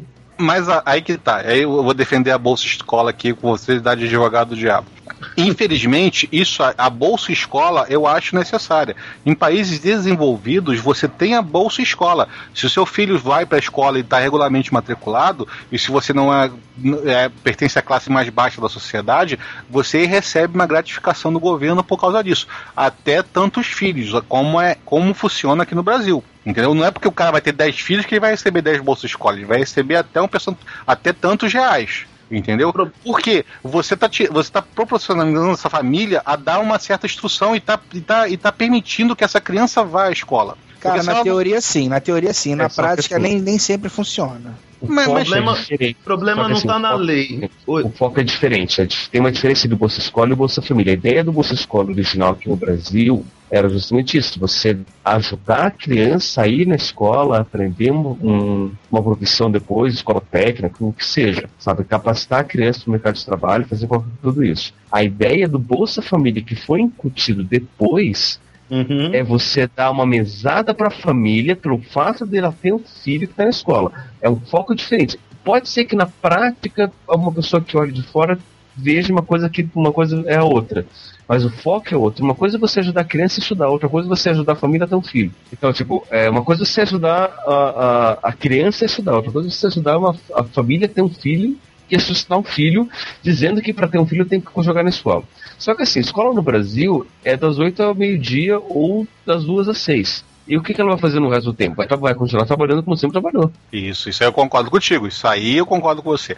É complicado exatamente isso, porque a, a nossa escola, ainda mais, eu acho que os colégios públicos tinham que ser em período integral, entendeu? Ou dar pro, proporcionar a criar ao colégio a ter atividades extracurriculares dentro do colégio. Só que infelizmente hoje a gente vive num, num descaso até na parte dos educadores, entendeu? É, eu sei que é, é difícil, é complicado ver educador e tudo mais, mas é, você tem um descaso também dos centros dos educa- educadores em cima dessa história do amigos da escola, tem gente que é revoltado, tem eu conheço diretores de colégio público que não aceitam amigos da escola, entendeu? Pois, gente, é, é aquela história, tem que, tem que permitir, tem que deixar a, a, a comunidade se envolver também, porque um colégio público aqui no Brasil, eu acho que tinha que ter a sociedade em volta do colégio público, tinha que se envolver até mesmo com doações, até mesmo com, com é, fornecendo material à escola, e eu vejo que ninguém está nem aí, entendeu? O colégio está tá caindo aos pedaços e não, e não vai lá um pai de um, que, que é marceneiro endireitar uma cadeira, entendeu? E a verba pública a gente sabe que é complicado. Cara, deixa eu de- defender o Bolsa Família em seu conceito econômico. O programa social do Bolsa Família ele é ultra certo no conceito. Vamos lá. Qual é a função do setor público? O setor público tem que agir em todo setor da sociedade que não há interesse de empresa privada trabalhar. Ou seja, empresa privada quer trabalhar com miserável? Não, ele não tem por que vender. O cara não tem dinheiro, não tem como ele trabalhar ali, certo? Então, outra função do setor público, função de crescimento e desenvolvimento. O que, que é desenvolvimento? É quando você consegue crescer, você aumenta a riqueza da, da nação, mas você consegue que essa riqueza seja distribuída, com a distribuição de renda exatamente. O Brasil ele tem um problema que ele tem muito crescimento, o crescimento do Brasil desde os anos 50 para frente, ele é bem acelerado, uma das nações que mais crescem, as nações emergentes, só que é, se eu não me engano, se não for o topo, país que tem mais concentração de renda do mundo, é um dos maiores, entendeu? Então, um grande problema que quando o Lula entrou no, no governo, ele fez esse pro, programa de divisão, de esse programa social, foi no conceito econômico de aumentar a distribuição de renda. Porque distribuição de renda não é pegar o que você tem e distribuir, teu dinheiro e distribuir para os outros. É a riqueza que o país está tá trazendo, que daí o governo ele coleta essa riqueza através de impostos e daí ele volta com benefícios à população, beleza? Tem uma população miserável que ela não consegue consumir nada, não tem dinheiro para comprar nada durante o dia, entendeu? Não tem dinheiro nem para comprar um pão o dia inteiro. O que, que é a ação do Bolsa Família? É o programa assistencialista para os miseráveis. Dar dinheiro para aquela população ter um, uma condição mínima de sobrevivência, que assim ela consegue se alimentar, conseguiria estudar, e daí assim, junto com outros programas de assistência, e daí a questão da educação e tal, você conseguir integrar essa população à sociedade econômica. O problema é que no Brasil a questão do Bolsa Família vai muito em cima da questão eleitoreira. É outro caso, mas a função econômica ela, ela é ultra certa do Bolsa Família. Olha, eu sou radicalmente contra o Bolsa Família por alguns aspectos. Os mais críticos. Todo país minimamente desenvolvido, ele trabalha com investimento na base. Economistas suecos, eh, sociólogos europeus vêm para o Brasil e falam: pela carga tributária que o Brasil tem, era para ser disparado o melhor país do mundo. Um, um país que não tem a capacidade de investir eh, em melhores condições de de estudo, de educação, de saúde, a partir da base. Eu não sou contra investir para que os miseráveis tenham a mínima condição de poder ir até a escola. Porque também não adianta você mandar uma criança para a escola com fome. É, você, ela deixar de ser um excluído e ser um participante da sociedade. Sim, mas você precisa criar a base para que no futuro ela seja um elemento ativo da sociedade. O problema da Bolsa Família é você não há uma fiscalização adequada. Certo. O governo não faz uma fiscalização rígida a respeito disso. Eu conheço alguns casos, não é apenas um, alguns casos, a empregada da minha avó lá de Campo Grande não está mais trabalhando para ela porque ela foi aprovada no Bolsa Família e disse: não preciso mais trabalhar. Fica em Então, casa. é, exatamente. Esse é o segundo problema. A cultura do brasileiro. E aí entra naquela história. Ah, estão oferecendo o peixe ao invés de ensinar a pescar. Então, o- o- um, um programa de incentivo ao aluno seria eh, de, de incentivar para que a família mandasse o aluno para a escola seria válido se, além de- disso, fosse investido e investido de forma pesada no- em ter uma estrutura para que o aluno possa, lá na frente, ser um elemento útil para a sociedade, seja alguém que possa produzir e devolver para a própria sociedade isso que foi investido nele. Uma pergunta que a gente também teria que se fazer é quantos reais são investidos por cada, para cada aluno nas escolas públicas, na rede pública de ensino? Porque, é, é- é é- entre aspas, teoricamente é fácil mandar o aluno para a escola.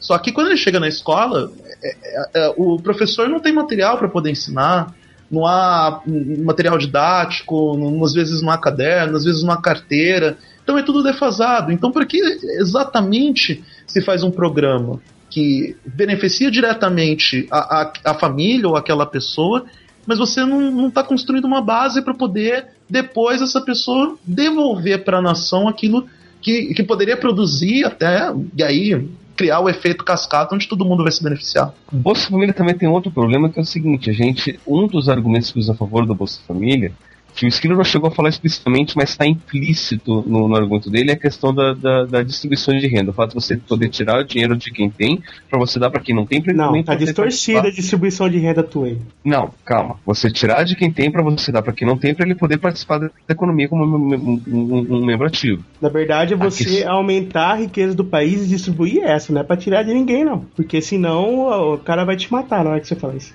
Tá, mas independente. A questão é que quando você trabalha com essa questão de divisão de renda da Bolsa Família, porque assim, o fato quando você dá o dinheiro para quem não tem, você está tirando de quem tem. O dinheiro não surge do nada, por mais que ele volte para a economia e eventualmente você vá ter de novo, você vai tirar de algum lugar, sabe? Então, só que o problema é que você está tirando do lugar errado, porque você não está tirando de quem tem, você está tirando de quem pode mais ou menos dar sem reclamar tanto, que é a classe média. Classe Porque média. quem é, porque quem tem dinheiro mesmo, que são os ricos, os poderosos, os banqueiros e os grandes empresários, eles não dão um centavo a mais para isso. Quem está se fudendo só é a classe média. Para poder ter essa distribuição de renda que, na verdade, você está fazendo? Você está deixando o pobre menos pobre? Tá. Só que você não está dividindo, você está aumentando a diferença entre o pobre e o rico. Porque o rico está ficando cada vez mais rico, você não está tirando o dinheiro dele, está tirando, tá tirando o dinheiro da classe média, está colocando, cobrando mais impostos da classe média, e você está dando uma esmola um assistencialismo fajuto para os mais pobres, para eles poderem participar de uma, de uma economia. Então, assim, tá tudo ao contrário, tá tudo às avessas aí, sabe? É, é, é questão de você poder focar direito isso daí, que o governo não está sabendo fazer. É, a questão que eu ia falar é porque tem que é diferente o conceito econômico do conceito político. Por que, que o Bolsa Família tem tantas distorções? Porque ele tem problema em sua aplicação. Se tem tanta gente que recebe que não deveria receber, que não estava em situação tão extrema, é outra questão. Tem a questão eleitoreira, a questão política, certo? E também tem outra parada. Por que, que você precisa fazer isso? essa população miserável que não estava consumindo nada, a partir do momento que ela começa a consumir, gera uma demanda no mercado que várias empresas conseguem aumentar sua produção. Aumentando sua produção, só aumenta a riqueza. Exemplo, a Sadia. A Sadia tem uma linha de produtos para a classe média. É, parte congelados. O presunto da Sadia geralmente é um pouquinho mais caro e tal.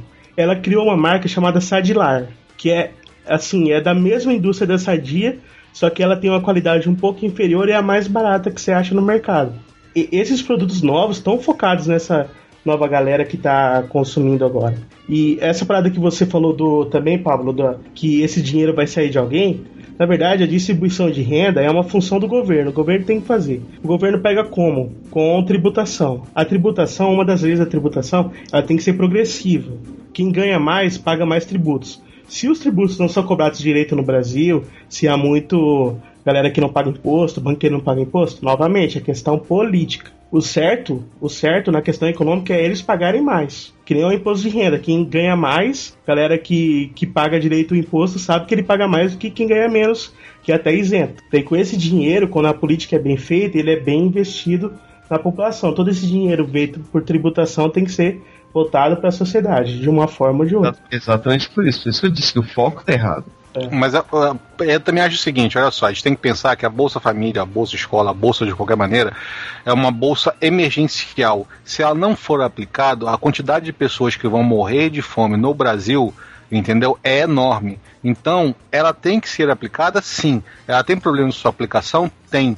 Mas é maior o número, eu aposto contigo, é maior o número da, de pessoas que são auxiliadas com isso do que, é, é, do que o número de pessoas que fazem isso de alguma maneira para obter alguma vantagem. Porque, é, primeiro de tudo, é uma quantidade muito pequena de dinheiro. Não é um dinheiro que a pessoa vai mudar a vida de ninguém. É, uma, é um dinheiro que vai a pessoa vai conseguir sobreviver mais um mês. É, dignamente. Entendeu? Dignamente mais um mês. E é aquela história, de vez em quando uma maçã podre, entendeu? Ela, ela cria, uma, ela cria um, uma sujeira tão grande que apodrece tudo. Ou seja, às vezes um caso mancha uma, um benefício que está por exemplo, 10 mil pessoas estão usando ilegalmente, mas 100, mil, 100 milhões de pessoas estão usando. Não, 100 milhões no Brasil, a população do Brasil. Mas vamos botar um milhão de pessoas estão usando porque é necessário, entendeu? Então, de vez em quando, um caso desse vai manchar a, o programa inteiro, entendeu? Então eu acho que tem que ter dois pontos, né? dois, duas medidas de novo. É, não é só porque o programa tem seus erros que, que podem ser modificados no futuro, podem ser caçados, a pessoa vai presa se ela for pega fazendo isso entendeu? Mas não, não vai prejudicar, não vai se excluir esse plano e vai matar uma outra pessoa, uma outra família, ou vai jogar ela na miséria absoluta a, a ponto dela morrer de fome por causa que é, é, ah, porque fulaninho consegue ter duas bolsas de família, mas ele tem dinheiro. Então, cara, infelizmente vai acontecer, sempre tem um esperto, entendeu? Que vai querer dar o, o calote no governo, que vai conseguir querer pegar alguma coisa, mas sempre vai ter aquela pessoa que vai ser auxiliada por essa emergência. Mas, o Júnior, o que você falou é exatamente correto. É, a parada é emergencial porque o Brasil é um dos maiores países em nível de concentração de renda. Então, foi necessário mesmo essa ação. Mas que ela é mal feita, é. Exato, daí é só você votar direito aí que dá certo. Não existe, não é. existe no mundo não nada Não seja passivo e só reclame na vida. É. Eu escrevo isso no meu blog faz tempo, cara amigo. O seu voto, o seu voto tem poder. O poder é de vocês, como já dizia o Capitão Planeta. Vai, planeta! Pela união de seus poderes, eu sou o Capitão Planeta! Vai, Planeta! Tem aqueles que não são feitos pelo governo, mas na verdade na televisão brasileira, né? Ficou comum esses programas onde se dá casa, onde se dá dinheiro, onde se faz isso e aquilo, e sempre tripudiando em cima da pessoa miserável que tá indo lá pedir, né? É, vamos começar a usar o termo excluído, senão daqui a pouco a gente vai ser taxado de maus meninos. Politicamente incorreto, né? Não, não, não, não. Nosso, não, não. O pessoal vai saber da piada, os podcasters. Nós somos o mal. É. Piratas malvados. É, mas essa parada dos programas de TV tem desde os mais toscos, aqueles que só passa, por exemplo, o Gugu Liberato lá, abraçando a véia e dando a casa, aos que sabem trabalhar bem isso, né? Eu sou fã do programa do Caldeirão do Hulk, mesmo ele sendo assistencialista, é, aproveitando da miséria dos outros, né? Mas eu acho que ele é tratado com bom humor, sabendo tendo uma edição, fica legal, né? Cara, eu sou contra já o caldeirão do Hulk, porque o caldeirão do Hulk tá sofrendo um monte de processo, um monte de problema, porque vai até do cara chegar e ter um outro carro posto no lugar, porque se você quiser bota até a Ah, eu, ação eu aí. que sei. É, é, isso aí eu tenho, tenho processo aqui no Rio, do, do coitado da cara vai lá que perdeu Coitado o carro do não, eu achei ele o filho da puta, cara. É. Mas, cara, o carro é o carro do tio dele que morreu, que etc e tal, etc e tal, e a proposta do, do programa é essa, você recuperar um carro que você tem uma autoestima pelo carro, não nem o valor econômico, é você botar o carro bem. E Até não te dá um gente outro que, carro, né, cara? Até gente que teve casa reformada, mas estava devendo IPTU e a casa foi, foi leiloada, ou seja, gastou-se o dinheiro da Tok Stock na porcaria dos móveis da Tok Stock, mas não deu, não pagou a porcaria do IPTU, entendeu? Então não adiantou porra nenhuma, o cara ficou nem o desabrigado. IPTU é foda. O cara é, não, cara, porque olha só, uma parte da verba do, do negócio é gerada pra fazer isso, uma parte da verba é gerada pra fazer aquilo. Não, ó, pô, mas tá devendo tanto de imposto, será que tem como destinar uma verba Ah, pagar? isso não aparece na televisão, É. porra, que aparece a casa bonita. É, já pensou? Ah, o Luciano do Huck, ah, tá aqui duzentão pra você pagar o IPTU. Aí o cara que ganhou lá os móveis toda a Tok Stock teve que morar na porra debaixo da ponte porque não tem mais casa, que a- na semana seguinte a casa foi penhorada e foi leiloada. Ah, mas tinha um sofazinho maneiro pra ficar debaixo da ponte. Pô, é. Olha Eu- só que bacana. Eu- eu- eu- porque eu acho mais. A, a Bota restru- plasma, bota a plasma pendurada lá debaixo da ponte, porra. a reestruturação, ou seja, ou seja, você chegar, pô, ah, ele tem a, a casa tem esses problemas físicos e tem esses problemas financeiros. Não, a família tá devendo dinheiro, que se foda, mas a casa tá devendo tanto de imposto, vamos ver, vamos ter uma maneira aqui de chegar e aplicar uma verba, porque geralmente são casas em bairros humildes. Tá devendo, mas não tá devendo tanto, entendeu? não tá É, devendo um IPTU milhão. não, não é uma coisa muito cara, né? É, dep- dependendo do bairro. Dependendo do bairro e do local. Por exemplo, aqui em Niterói é um absurdo. É, Paga-se mil reais por qualquer lugar. É eu pago 60 pila de IPTU aqui e eu não tenho noção. É, mas o, o- Você tem locais que geralmente que eles vão, a casa cai nos pedaços e é uma casa pequena, e o IPTU não é tão caro. Destina um pedaço da verba, não vai aparecer no programa, mas destina pro cara chegar não ser despejado depois de, de duas semanas, porque o, não tá devendo IPTU e a casa sofreu penhora. Entendeu? Que não adianta de nada. A casa ficou linda e maravilhosa, mas vai ser outra pessoa que vai comprar. Ah, mas, mas sinceramente, ô Júnior, pô, olha o tanto de coisa que eles acabam ganhando e tal, e você acha que ainda é culpa do programa porque ele não pagou o IPTU? Não, cara, aquela história que é, é, você tem uma, uma troca de, de, de- uma troca de uma parceria ali, né? Porque você faz a propaganda das coisas que você está dando Ah, e você tá ganhando dinheiro, do- você tá ganhando dinheiro, né? e, e- e troca do que você está dando. Então, ou seja, você tem uma propaganda implícita no negócio. Você está ganhando dinheiro com aquilo. Pô, eu acho mais, mais bonito, entendeu? Você chegar e partir pro lado solidário também. Vamos tentar reestruturar aquela casa, entendeu? Botar, olha, estamos entregando zero. Se você não cuidar dela agora, o problema vai ser seu.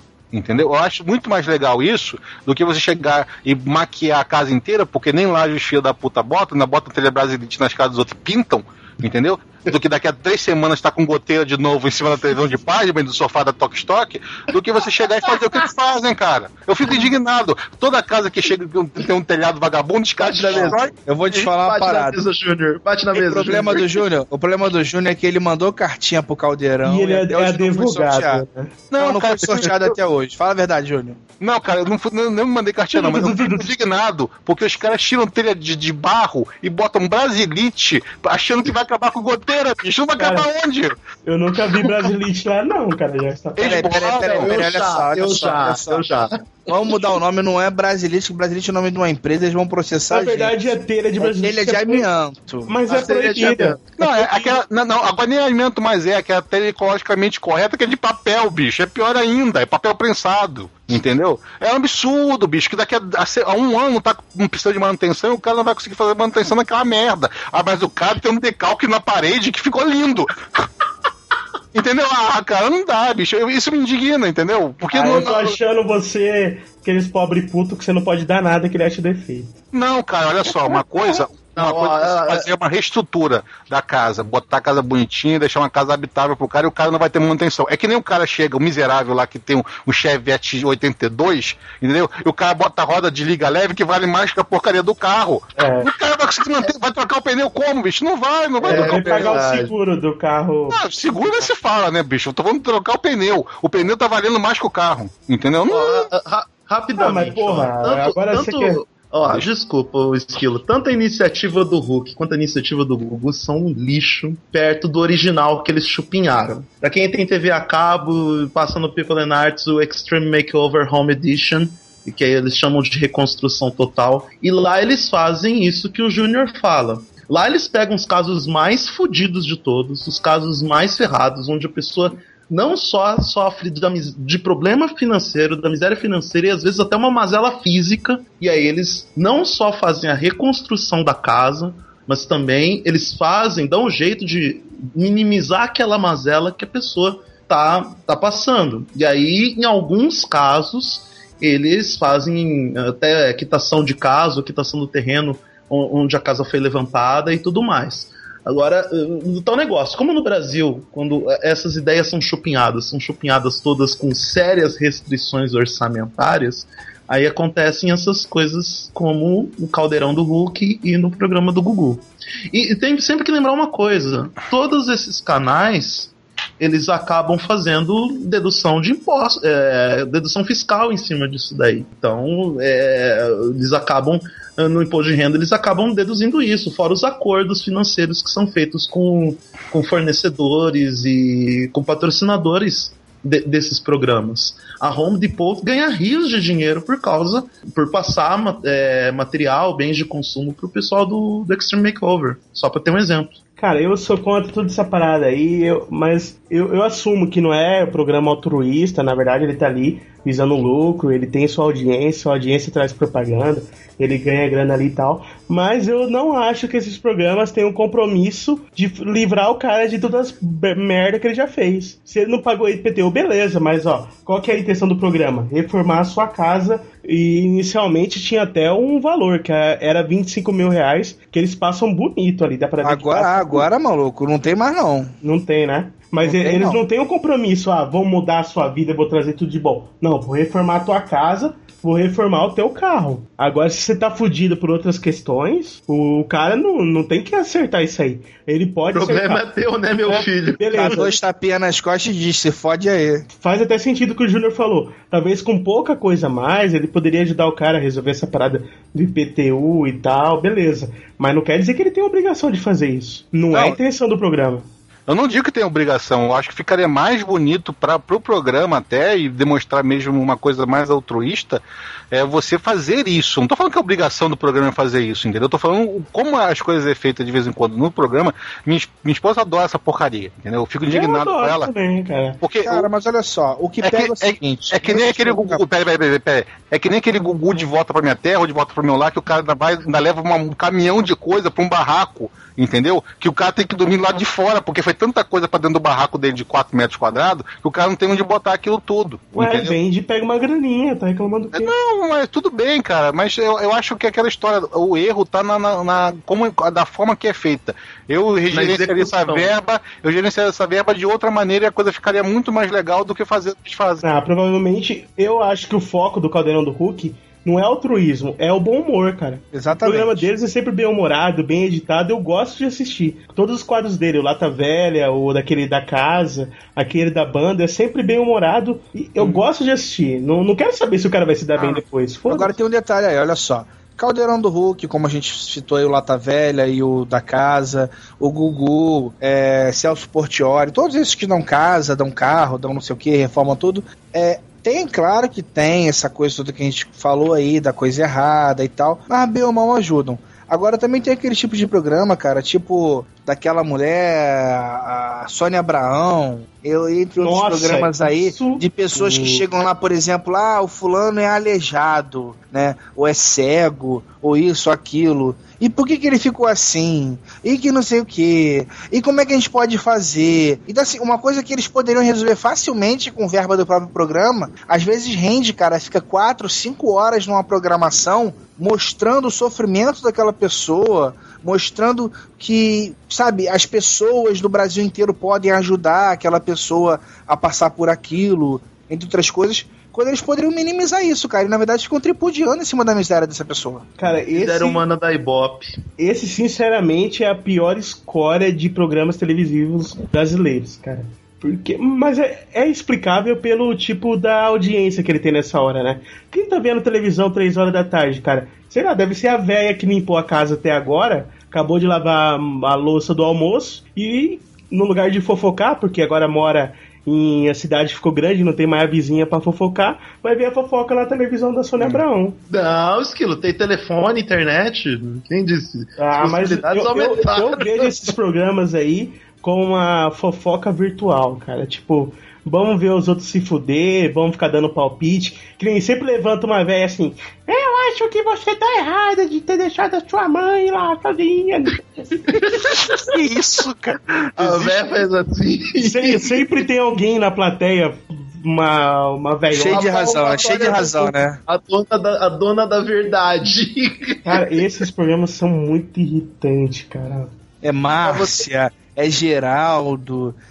Meu do Gente, céu, Tem, tem um que é uma Geraldo bichona, né? Metida a psicólogo, não é você não, Paulo. É, Não, não, é sério mesmo. Tem um que acho que passa às sete horas na, na Band, que é um cara meio psicólogozão, assim, mas bem bichona. Na Band. Ah, rapaz, eu sei qual é. Você passa em São Paulo só, eu acho. No Rio não passa, não. Eu, eu sei qual é o nome do cara. É o. Ah, Eu acho que eu nunca cheguei. Acho que eu vi só o, a propaganda, cara, que eu não lembro exatamente o que ele fala. Mas chato mesmo é aquele que é só briga de família, né, cara? Tem um que é só briga de família. É, tem um agora que é com a Cristina alguma coisa. Tem o da Márcia. Tem, tem um monte, Se o povo cara. falar mal da Globo, e eu falar Globo é bom ainda, cara. Porque o que esses outros canais fazem, pelo menos isso a Globo não faz ainda. Cara, mas a Globo Aí- fazia muito pior na década de 80, só que você não se lembra, entendeu? É. Tinha uns programas de, de hora do cão na Globo, só que a grade de programação baniu isso, entendeu? Foi etc. por vários Silvia motivos. Popovic era na Band, né? Não, não faço É, ideia, na cara. Band. Na Cara, Band. tinha, Tá tinha um programa, tinha um programa desse assistencialista da, da- de, de televisão que eu gostava, era o Porta da Esperança. E a, e a, a prerrogativa do programa era comover a- os, a- os comerciantes e os empresários a doarem a, a coisa que a pessoa estava querendo, entendeu? Então era quando você sabia que a pessoa não ia ganhar, quando a- o Silvio Santos apresentava dois segundos e, e abria as portas da esperança. E quando tinha aquele videozinho, você sabia que a pessoa ia ganhar no final pro que ela estava pedindo. Então, Eu, sempre, eu sempre quis ir lá no Silvio Santos pedir um autorama de presente, cara, na Porta da Esperança. olha só, cara. Seria legal o quê? Que você era um menino pobre, sabe? Gordinho. Sei lá, cara, um Futuramente você é um podcaster. Minha esposa queria equipamento de som, um som, um disco lá, sei lá, que ela queria. Ela mandou uma pegada de carta. Tem um monte de carta aqui até hoje do, do da Porta da Esperança. Pela união de seus poderes, eu sou o Capitão Planeta! Vai, planeta! Então, galera, além dessas ações aí, né, que a gente discutiu, é, a legalidade, né, a validade de muitas das ações é, de voluntariado, boas ações, que muitas vezes não são boas ações, tem algumas que a gente considera boas e que qualquer um pode fazer. Né, ações muitas vezes simples que a pessoa, é, por não conhecer, ela acaba não fazendo e que pode ajudar uma pessoa próxima. Então a gente separou uma listagem aqui que a gente vai citar. Por exemplo, ó, você, é, você pode ensinar a lutar, cozinhar, dançar, algum tipo de esporte, fazer inclusão digital, cursinho pré-vestibular em comunidade, entendeu? É, eu não sei quais de vocês, de repente, já viram algum tipo de, de atividade perto do, do- de residência de vocês, de repente na associação de moradores. Dá para ser feito isso. Dá, dá sim, também dá pra você. é, Eu faço, costumo fazer isso muito. É computadores velhos de amigos e tudo mais. Eu costumo trazer aqui pra casa, minha esposa adora, entendeu? Eu costumo tirar peças de um de outro e montar um pra fazer uma doação pra alguém que não tem computador ou para alguma entidade, entendeu?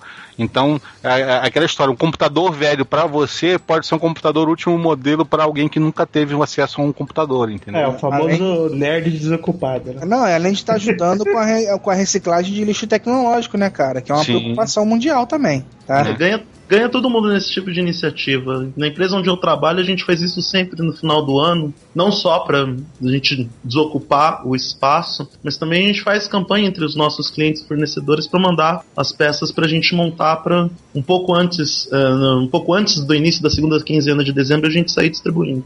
Ó, por exemplo, o, aqui na praça, né, tem, tem lá o cara que faz uma escolinha de futebol. É gratuita, cara, sabe? É um serviço que ele faz lá como voluntário e tira, eu tenho certeza que tira muita criança da, de confusão de repente na favela, né? Tem muita coisa legal. O, o, tem um amigo meu, cara, que se formou comigo em administração ele passou para a Universidade Federal Rural do Rio de Janeiro, que foi onde a gente cursou o curso de administração. Ele fez um pré-vestibular comunitário, cara. Ele morava na favela e tinha lá o pré-vestibular comunitário. Graças a esse, pré, esse cursinho pré-vestibular que ele conseguiu passar para uma universidade pública. É, aqui, no, aqui onde eu moro, em Niterói, tem alguns colégios particulares, por exemplo, o Salesiano, né, que tem todo, uma rede de todo o Brasil, um colégio católico, mas ele fornece exatamente para voluntários, o pessoal do terceirão, do Salesiano e tudo mais, o pessoal dá aula para comunidade comunidade pré-vestibular, né? Para tentar fazer um cursinho pré-vestibular gratuito para todo mundo, para que as pessoas tenham direito ao acesso à informação e à educação, né? Eu acho também muito legal. O poder é de vocês! É, mas tem que lembrar que quando você se dispõe a fazer essa parada voluntária, você tem que estar preparado, né? Você tem que saber que você vai lidar com pessoas que às vezes é, pode ter alguma resistência a receber essa ajuda, não é? é hoje em dia a sociedade está muito desconfiada e tal que não vai ser tão fácil como às vezes você acha, ah, só ir lá ajudar vai estar tá fácil, entendeu? E às vezes vai gastar teu tempo livre e tal, você tem que estar disposto. E também o comprometimento, cara. De vez em quando a pessoa fica desse jeito, porque teve um antes de você que foi lá, teve duas semanas, deu uma esperança, abriu uma flechinha de luz e desapareceu, caiu na poeira. Nunca mais voltou. Entendeu? Então a pessoa tem, tem aquele receio de tentar se esforçar de novo e tomar na cabeça de novo, porque é muito complicado isso. Você dá uma certa esperança e depois você tira o tapete do indivíduo, entendeu? Uma outra coisa legal também é entrar na luta ambiental, né? Por exemplo, você pode ajudar a reciclar coisas no meio ambiente, né? Você pode plantar árvores, é, você pode não desperdiçar água, além de outros recursos, né? E também ainda pode se filiar a entidades ambientais, tipo Greenpeace, SOS Mata Atlântica, Surf Rider Foundation, tem o Instituto Brasileiro de Florestas. Tem também, é, por exemplo, você pode limpar praias, né? Tem uma galera que se junta no final de semana para limpar a praia. A galera pega a praia toda suja, vai andando com os sacos de lixo e vai recolhendo lixo. É uma coisa legal de se fazer. Hum.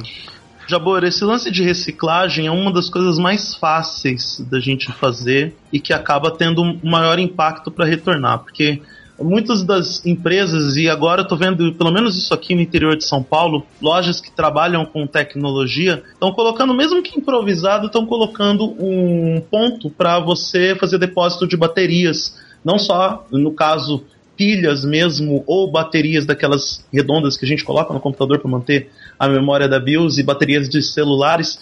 Isso é uma coisa que não é nem uma questão de obrigação das pessoas fazerem, mas é uma, até uma solução para as próprias pessoas que não, às vezes não sabem aonde o que fazer com, com as pilhas que usam nos controles remotos e tudo mais. É só procurar esses postos que eles aceitam uh, de forma fácil e aí já sabem encaminhar para onde mesmo tem que ser encaminhado. As é, repartições públicas aqui no estado de São Paulo também estão aceitando as baterias usadas. É. Legal. Também é legal procurar na sua cidade se tem um sistema de coleta seletiva e se informar como ele funciona para você fazer a coleta seletiva do lixo. E também hoje hoje está também inaugurando em algumas cidades é, a, coleta seletiva, a coleta de óleo para reciclagem. Eles fazem então fazendo sabão com esse óleo de cozinha que você em vez de jogar na pia entupir a pia com aquele óleo de cozinha, você guarda ele, as pessoas vão na sua casa, pegam esse óleo que você guardou numa garrafa PET ou o que seja e levam para fazer sabão em comunidades, ou seja, é revendido e, revertido esse dinheiro para a comunidade. Inclusive essas empresas parecem que vão buscar esse óleo gratuitamente, né, Júnior? Isso, é só você guardar, você guarda um certo tempo, a pessoa vai lá, marca uma certa data e ela vai lá e volta para pegar esse óleo. Mas você é. sabe que essas paradas de coleta seletiva dá muito problema de gente que separa e não tem onde levar, né, cara? Sim, é por isso que eu tô falando para você procurar na sua cidade, na prefeitura e tudo mais, porque existe algumas já estabilizadas e tem algumas que não tem ainda, entendeu? A pessoa vai ficar guardando e vai ficar é, eternamente guardando porque não tem para onde levar. É claro, se a cidade não tiver coleta seletiva, não tem como a pessoa fazer isso, entendeu? Aqui em Cuiabá mesmo tem problema com isso. Tem até um amigo meu que está fazendo uma tese de monografia em cima disso. Porque o problema é porque reciclagem não dá grana. Porque é mais barato você fazer papel da madeira mesmo do que papel reciclado. Papel reciclado é mais caro, então não rola fazer. Só com Mas é- incentivo do governo. Mas é aquela história do poder de vocês, né? Ou seja, na próxima eleição, vê o candidato que está propondo isso na sociedade e vota nele e depois cobra dele que seja instituído isso. Entendeu? É, é aquela história. A gente também pode mudar com o voto. A gente pode mudar o nosso mundo quando é pra- através do voto. É exatamente nessa hora que ano que vem tem eleição, né? O poder é de vocês. Uma outra coisa legal também que o pessoal pode fazer é adotar um animal, né? Um cachorro, um gatinho, né? Ou então você pode até ajudar entidades que cuidam desses animais abandonados. Então tem algumas entidades, por exemplo, a Suípa, o SOS Vida Animal, o Pet Legal, né? E existem também umas outras que defendem animais como é, baleias, tubarões, é, as tartarugas também, com aquele projeto Tamar. Então tem aqui, ó, Cia Shepherd e Instituto Aqualung, né? Tem muita coisa que você pode fazer por animais. Você, por exemplo, você quer pegar um cachorrinho, você não precisa comprar um cachorro, um labrador de raça. Por que não você não pode adotar um vira-lata bonitinho que, que esteja para ser sacrificado lá na Suípa, né? Bonitinho que nem a cachorra do Jabur, cara. Pois é, a minha é uma vira-lata bonitinha, cara. Quem é que sua porra, velho? Não, mas é uma coisa legal, adotar. Inclusive a minha foi adotada. Eu peguei a minha cachorrinha na rua, cara. Tá comigo há 10 anos. Olha aí, ó. Tava com o olho caído e tal. É, o, o- olhar de gato de botas. né? Outra coisa também, ó, doar alimentos, roupas, cobertores, brinquedos, livros e tudo que você não usa mais. Né? A galera às vezes tem a mania de intocar tudo num canto de casa e estragar e depois jogar no lixo. Por que você não pode doar? É melhor doar. Tem algumas organizações também, ó. Ler é 10, Exército da Salvação e Cruz Vermelha. Todas essas organizações aí, elas recolhem esse tipo de, de coisas também. É, e agora no final do ano, o pessoal que está terminando o colégio e tudo mais, propor à direção do colégio fazer uma gincana para recolher e amontoar esses, esses, esses recursos, né, essas doações, e fazer distribuições em volta de, das suas comunidades, ou seja, centros, para os centros comunitários e tudo mais, fazer um- uma parceria com isso, entendeu? Eu- na minha época de colégio, eu sempre fazia, a gente, sempre final do ano, a gente fazia a gincana do alimento e do agasalho. Entendeu? No, no inverno e no final do ano a gincana do alimento também, que era para recolher alimento e fazer doação nas comunidades. Isso aí. Tem uma ação que a galera tá fazendo agora que eu apoio, cara, que eu acho bem interessante. Que é um saco é um saco, que é contra a sacola plástica. Porque eu fico abismado da quantidade de sacola plástica que eu produzo, sabe? Eu, pessoa, porque como eu moro sozinho, compro muito as paradas feitas, não faço comida em casa, é muita sacola, cara, é monstruoso o tanto de sacola que tem. E você pensar o tanto que um plástico demora pra. Na verdade, ele não degrada, né, cara? Ele fica não sei quantos mil, milhões de anos aí na natureza. E de você trocar o saco pelaquela sacola que, tipo, malona, assim, sabe? Que você leva e traz do mercado. É a sacola retornável, né? Tá, tá virando. é, novamente está se usando agora. A Só- sacola retornável. Só que os mercados fazem isso, cara, com uma ideia meio estranha. Eles querem que você compre o saco. Eu até comprei algumas vezes, falei, não, vou usar agora, porque eu, eu também tenho pavor de sacola plástica, pequenininha, não cabe porra nenhuma. Comprei, só que toda vez que eu vou no mercado, eu tô voltando de algum lugar, ou voltando da faculdade, ou voltando do trabalho. Daí eu não tô com aquele saco na hora, sabe? Daí acabou que não funciona. Eu até perdi o saco que eu comprei não sei onde tá. Não, o grande problema da sacola plástica é que primeiro ela substituiu de papel por ser mais barata, aí depois para diminuir o custo eles diminuíram a capacidade de carga da sacola. Aí para você carregar uma coisa pesada você tem que botar duas sacolas, aí que começa a gerar cada vez mais sacola na sua casa. É, não aguenta um refrigerante de 2 litros, você balançar um pouquinho rasga.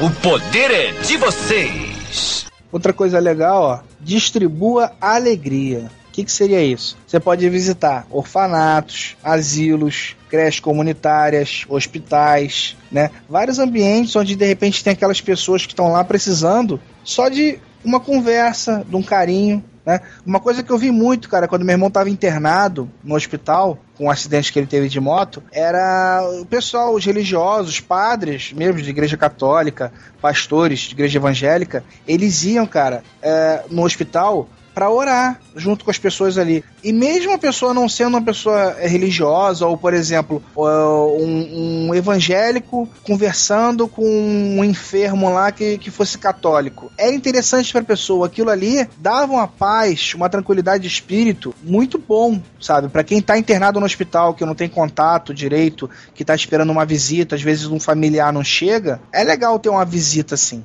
Eu acho que esse é, na minha opinião, é o de mais imediato, assim, é que a pessoa vai receber de forma mais imediata, porque Pra quem já teve em hospital, acho que todo mundo aqui teve que passar algum período em hospital ou teve parente em hospital.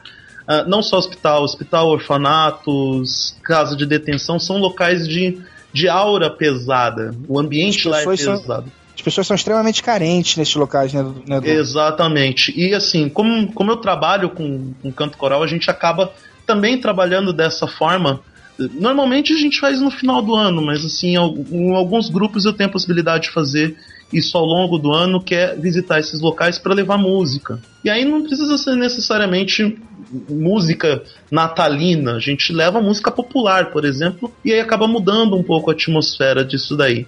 Estendendo a isso também, conversar com as pessoas. Parece que as pessoas estão se esquecendo o quanto que uma conversa às vezes pode ser pode significar algo para alguém que esteja ouvindo, ou, ou a necessidade de ouvir uma palavra amiga, uma palavra de conforto num momento de dificuldade. O quanto que isso pode ser, eh, pode fazer o bem para alguém que realmente esteja necessitando ouvir isso. Mas galera, por favor, não exagerem, cara. Eu, pessoalmente, vou assumir meu lado maligno. Eu odeio os espíritas que fazem isso. Porque eles são muito chatos. Eles querem te abraçar em qualquer lugar que ele te encontre.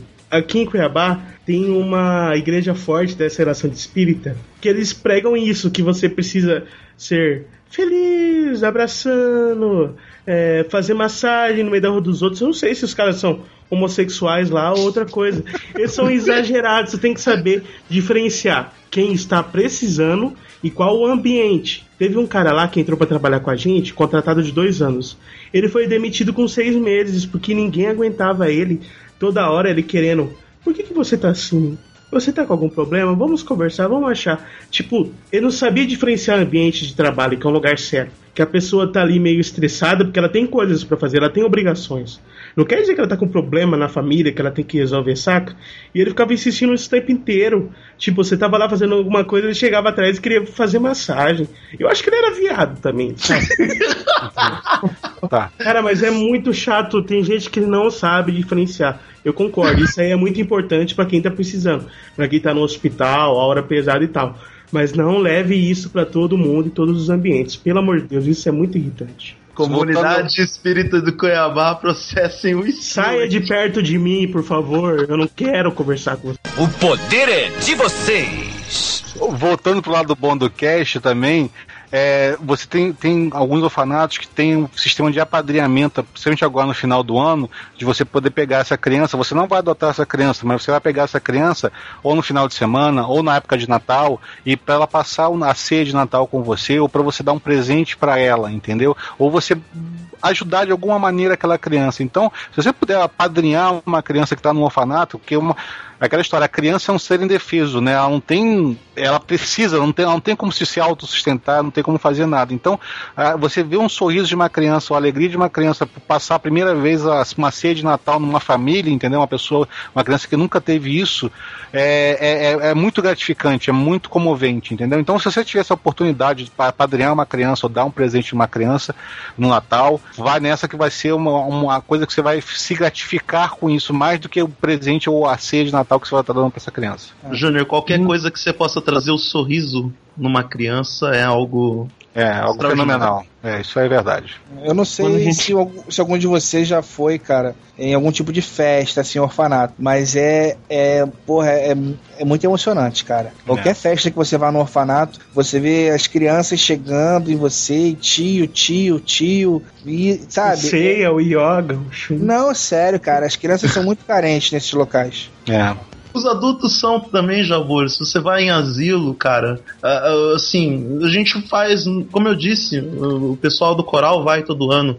As tias acabam se debulhando em lágrima toda vez que vai lá. Eu já meio que superei isso daí. Mas, assim, às vezes o, o tempo, 5, 10 minutos que a gente para pra perguntar como é que a pessoa tá, se tá precisando de alguma coisa, qual é a última fofoca da semana ali, já é um de um reconforto incrível para essas pessoas.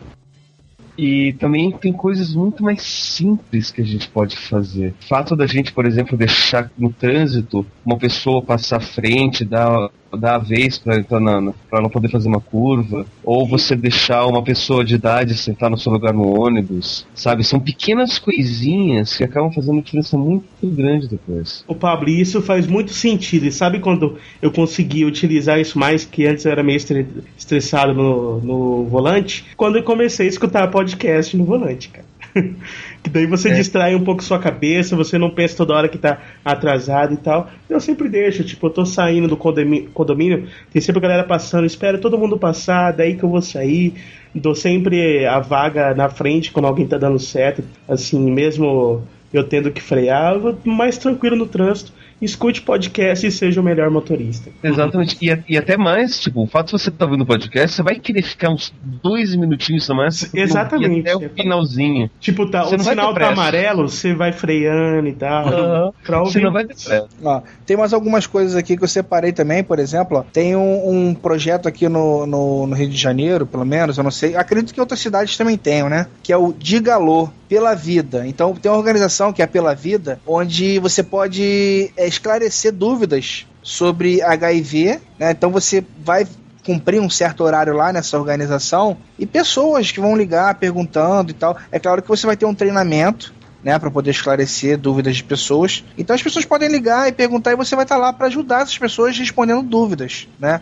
Tem também o Centro de Valorização da Vida. Então assim, pessoas às vezes com problemas emocionais, aquela pessoa que está querendo se suicidar, ou não tem um amigo, sabe, tá com algum problema, ela não tem com quem conversar, muitas vezes uma pessoa vai ligar para esse telefone do Centro de Valorização da Vida. E você pode estar lá para ajudar. Pode parecer nada, cara, mas para aquela pessoa, você vai estar fazendo a diferença. Diferença de vida e morte. O, Pa- o Pablo deve, deve saber desses projetos que tem por aí em Curitiba, né, Pablo? Você, como psicólogo, deve, deve conhecer. Aqui em Curitiba, não só em Curitiba, mas eu sei que todas as capitais, todas as grandes cidades, toda igreja, toda paróquia, toda, todo lugar assim tem um centro comunitário. Ué, Curitibano falando com estranho, cara? Como assim? Pra você ver. A gente, é, é, sabe, a Olha- existem centros comunitários. O, o trabalho que eu fazia voluntário de atendimento psicológico é em centro comunitário, um centro comunitário de uma paróquia aqui. Existem outras paróquias, existem outros centros, universidades, por exemplo, pelo menos na área de, de psicologia, todo curso de psicologia tem a sua clínica gratuita, que faz atendimento para a comunidade. Sei que também os, os, os centros médicos, os, os, os hospitais universitários fazem a mesma coisa. É, um, é uma espécie de, de ação é, voluntária, porque afinal de contas o, o, o estudante de medicina ali, o estudante que está trabalhando, ele não está ganhando por aquilo, faz parte da educação dele, mas ele está fazendo um serviço gratuito, um serviço para o povo. O poder é de vocês. Uma, uma outra coisa que tem também é que você pode gravar e ler livros para deficientes visuais. Então tem duas organizações também aqui que fazem esse tipo de coisa. É a ONG Sal e Luz e a AFAC, né? Aqui em Curitiba, quem faz isso é a é própria Biblioteca Pública de Curitiba. Tem um Olha, centro legal. específico para isso. Você vai na biblioteca, eles falam assim: Eu quero ler esse livro aqui, beleza. Você chega lá, você lê em voz alta, eles gravam, e daí tem várias, vários livros já gravados onde os, os deficientes auditivos podem lá ouvir, lidos pelo, pelo, por pessoas normais que chegam lá e Olha só que legal, né, cara? Você vai, vai se educar, você vai, vai adquirir cultura e vai estar dando oportunidade aí de uma pessoa que seja deficiente visual aprender também. Além de melhorar a dicção, né? É, uma coisa que a gente também tem que falar no nosso o Júnior precisa disso, viu? É, é. O meu problema não é dicção, meu problema é gagueira, é diferente. disso. Dicção. O, o- uma coisa que a gente tem falado também nos nossos colegas podcast, o pessoal lá do Rapadura tem lá, o pessoal está desenvolvendo a transcrição do áudio, né, para os deficientes auditivos também entenderem o que, que é o podcast, né? E eu também achei muito legal quando começou isso lá. Que o próprio, os próprios ouvintes estão fazendo essas transcrições de alguns episódios. Legal, legal. Tem mais um outro projeto aqui também, ó, que eu separei, que é que você pode viajar o mundo por uma boa causa. né? Então tem uma ONG, que é a ONG AFS, e a Agência de Intercâmbio CI, onde você pode viajar para a África do Sul ou para Costa Rica de forma humanitária. Né, ajudar as pessoas que estão com problemas lá e tal. Você pode viajar e ajudar as pessoas. É uma boa oportunidade também. Além disso, né, a última que a gente separou aqui seria doação de sangue, medula óssea e órgãos também, né, cara? Você é, deixar uma autorização com a, com a sua família, dizendo que caso aconteça algum problema com você, você pode ser um doador de órgãos. né? Lembrando que o Júnior pode até falar que agora mudou a legislação, agora é a família que decide, né? Sempre. Isso. É, mas você tem que respeitar também a vontade da pessoa. A família dá o último voto, entendeu? É. Mas tem que, se tiver como não doador, por exemplo, na carteira de identidade, é o não doador. Se tiver em banco ou tiver como doador, a família vai decidir se vai doar ou não. Então, se também se você quiser doar seus órgãos, avise sua família, comunique sua família que você quer ser um doador. Porque também, às vezes, quando a família, numa hora de luto, ela não consegue pensar nisso, entendeu? Se ela se lembrar que você falou isso alguma vez, ela vai querer cumprir sua última vontade. Então é muito legal você chegar. Se, você- se você puder ser doador também, né? Que tem que especificar que tem pessoa, algumas doenças que você não pode doar seus órgãos, mas se você puder ser doador, você seja doador. É muito É. bonito. Aqui no Rio de Janeiro, por exemplo, a gente tem o INCA, que é o Instituto do Câncer, que você pode doar medula óssea. né? Tem algumas condições físicas também, parece que você tem que ter mais de 18 anos, pesar mais de 50 quilos. O problema é esse, viu? É, pois é, não é. você pode ir lá e doar sua medula óssea. Ou De também você vai servir pode- pra alguém, né, cara? E você pode se cadastrar no banco que eles estão começando a criar de, de, de doador de medula óssea. Você não É, necessariamente vai fazer doação. precisando, né? Quando tiver alguém compatível com vocês, vão te ligar, entendeu? E vão te chamar para você fazer a doação. Não é uma coisa que também você não vai perder nada, porque não é, por exemplo, como você doar um rim que você vai perder o rim. A medula vai se recuperar depois de um certo tempo, é como o sangue, entendeu? É. Então, é uma coisa que você não vai perder, entendeu? Você vai, Inclusive você a vai galera ganhar. pode, que inclusive a galera pode no Hemorrio também para fazer essa doação de sangue, né? Também tem umas condições específicas e tal, mas basicamente a galera quem vai ganha um dia de, de folga no trabalho, né? É, se você for funcionário público, beleza. Se não for. Não, mas você ganha. Você Segura ganha aqui. aquele dia de folga, sabe? Tem, tem as condições específicas. Todos esses, esses ONGs, esses projetos, essas organizações que eu citei aqui, que a gente citou, eu vou colocar link para todas elas no post aí do podcast, tá, galera? E o Então, maneiro que pra doar sangue tem os hemocentros que são móveis, né? Aqui tem bastante isso. Você pode conversar com eles, fazer um movimento, por exemplo, na sua faculdade, de esse hemocentro lá e todo mundo doar sangue naquele dia, sabe? E chamar todo mundo da, da- do seu campus ali, saca? Que é, é às vezes é difícil a pessoa ir até o lugar para doar sangue, mas ele estando ali, ela tendo aquele tempinho livre, às vezes é mais suscetível. Isso. E deixa eu puxar uma sardinha para o meu lado também. O, pessoal, estudante de direito do Brasil é, que quer se, trabalhar como voluntário e queira aprender também, porque você vai aprender muito mais do que você vai a, doar de seu tempo, procure a defensoria do estadual do seu estado, ou as defensorias que, que tiverem aí, que talvez às vezes quando não tem defensoria pública, tem assistência judiciária gratuita, e procure fazer o trabalho voluntário como estudante de direito, como estagiário, entendeu? Para ajudar a comunidade também. O poder é de vocês. Cara, eu tenho uma história que eu já tentei fazer trabalho voluntário quando eu era ultra moleque, 16 anos, aquela parada de amigos da escola. Chegou uns computadores lá da escola, daí minha mãe falou: Ah, o pessoal não tá sabendo mexer direito lá, que daí eu me voluntariei pra dar aula de iniciação pra molecada de, de 10, 11 anos, né, cara? Velho, eu fui uma semana só, cara. Eu não consegui, eu não, não tenho vocação pra dar aula, cara, não presta. Tipo, a molecada não obedece nada, via lá, tipo, um aprendeu a abrir o pente, daí tudo que queria fazer era abrir o pente. Você ensinava uma outra parada, virava as costas, todo mundo abria o pente e começava a desenhar pinto na, na parada, entendeu? Era foda, eu não tive, e tanto que até hoje eu sou meio receoso contra essa questão de você pegar um momento e ir lá e, e ser um voluntário, fazer aquilo na hora. Eu sou mais da questão de fazer pequenas ações durante o seu cotidiano, sabe?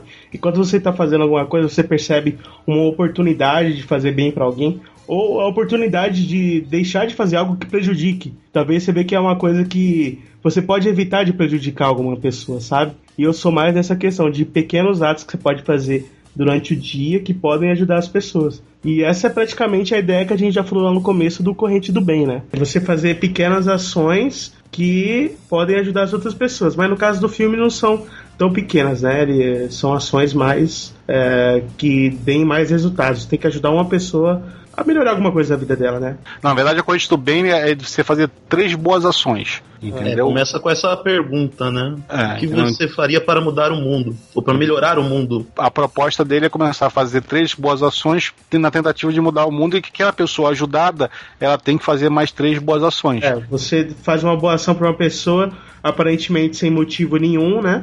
Daí na hora que ela querer saber por que, que você ajudou ela, você fala, ó, te fiz uma boa ação porque eu, eu tenho essa ideologia e tal, e gostaria que você, como foi ajudado, também ajudasse mais três pessoas. Passasse isso pra frente. É aquela história de uma batida de borboleta no, no Japão causa um furacão nos Estados Unidos, entendeu? Então é você começar com, em algum lugar. E o filme trata bem do, do molequinho, né? Que tem problemas de família. E tal, aquele mesmo garotinho lá do Inteligência Artificial. No sexto sentido, Halley Oswald, sei lá o que. Osment. Isso. O pai dele é o Bon Jovi. que é um, um drogadão, bebum maluco, né? A mãe dele se apaixona pelo professor da cara fodida. É do Kevin Space, né? Isso. A mãe dele é a Helen Hunt, se eu não me engano, né? Aham. O filme é legal, né, cara? Não vamos ficar dando spoiler aqui. Basicamente a história do filme é essa: que o Esquilo e o Júnior falaram aí do você fazer três boas ações e a pessoa que recebe passar pra frente, né? Então a gente quer deixar aqui essa algum tipo de, de, de sugestão pra vocês, né, cara? Já que semana que vem é a semana do voluntariado, no dia 5 de dezembro é o Dia Internacional do Voluntário. Que boa ação você pode fazer daqui até lá, né, Esquilo? É, né, cara? Eu não sei se eu vou fazer boa ação. Não, na verdade eu vou continuar com a minha ideia. Eu, eu tenho a minha própria ética de, do- das coisas que eu faço e tal. Eu acho que você. Qualquer coisa que você possa evitar de não prejudicar uma pessoa, eu acho que já tá valendo, entendeu? É, mas eu acho que e tem pequenas ações. Eu não sou. Eu sei que eu não vou é, ser ativo de fazer o. perder um dia só pra ajudar as pessoas, porque não é meu perfil, sabe? Talvez um dia eu faça isso, mas não hoje, nesse momento. Não vou ser hipócrita dizer que eu vou parar de fazer minhas coisas pra ajudar as outras pessoas. É, nesse momento não, não, não vou fazer isso. Mas acho que as pequenas coisas que você tem a oportunidade de fazer durante o dia que possa ajudar alguma pessoa ou não prejudicá-la, eu acho que tá valendo e faz sentido. Mas a gente tem que fazer um pouquinho além se a gente quiser mudar alguma coisa. Então, quem topar essa, essa, essa corrente do bem que os piratas aqui estão propondo, de tentar fazer alguma coisa, entendeu? Tentar modificar, nem que seja uma pequena coisa, como o Esquilo falou, deixar uma senhora passar na sua frente no ônibus, ou ajudar ela a descer do ônibus, entendeu? por- deixar ela Isso é sentar. educação também, né, cara? É, é educação. Prestar Entendeu? um pouco mais de atenção nessas, nessas pequenas coisas, né, Júnior? Exatamente. É, tentar fazer, tentar chegar e transmitir essa corrente, entendeu? Ajudar o próximo, tentar de alguma maneira ajudar o próximo. É, eu acho muito legal e, pô, se quiser comentar no, no blog, a gente vai, vai adorar também isso. E um- uma coisa que eu considero fundamental também. É, para a maioria de nós que somos conectados, somos pessoas que temos um mínimo de escolaridade, um mínimo de entendimento, as barreiras acabam diminuindo. Então, nós temos habilidades, nós somos pessoas dotadas, cada um tem a sua especialidade e isso nos torna especiais para algum aspecto. Então, se a gente usar essas habilidades que a gente tem, um pouquinho delas, e somar com a boa vontade, bom senso e tudo mais, a gente já consegue fazer alguma coisa bacana. Sem, ah, sem, sem ser algo muito espalhafatoso, sem ser algo que eh, vise parar na mídia e tudo mais, mas algo que vai fazer a diferença efetivamente para alguém. O importante é procurar fazer diferença. E na real, né? Todo nerd é um pouco voluntário.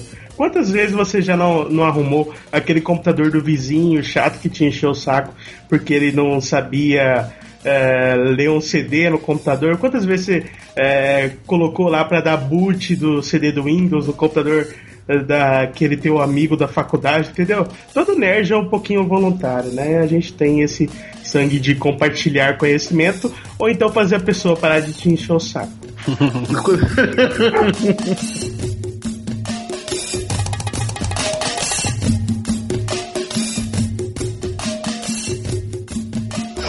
Oi, pirata.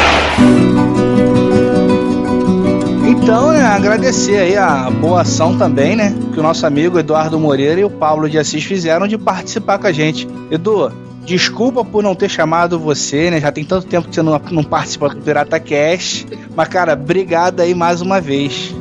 Jabur, eu que agradeço ao convite. Eu tava com medo de vocês me chamarem pro Pirata Cast 24. Aí eu ia achar um tanto quanto estranho.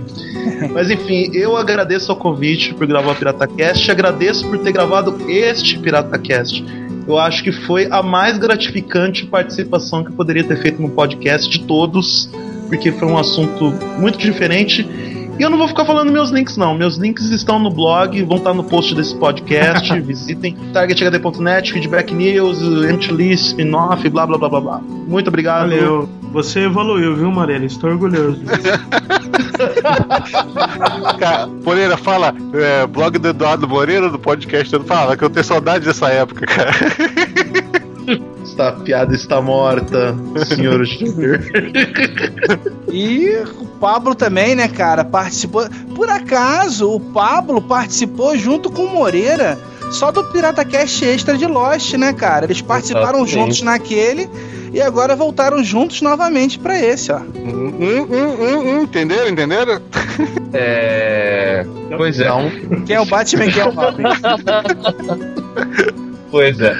Enfim, obrigado pelo, pelo convite de novo. É sempre muito bom participar aqui. Até mesmo tempo, um tema um tanto quanto diferente daquilo que a gente está acostumado a falar no, no Nerd Express e no Metacast. Né? Sempre bom. É, aproveitando, para quem não conhece o Nerd Express, podcast sobre o universo nerd e tudo mais. Lá no universonerd.com.br barra Nerd Express. Também tem o Metacast, que é podcast sobre podcast que eu faço com o, o Eduardo Salles, que todo mundo que já Ah, conhece. você vai falar da bicha gorda, pô.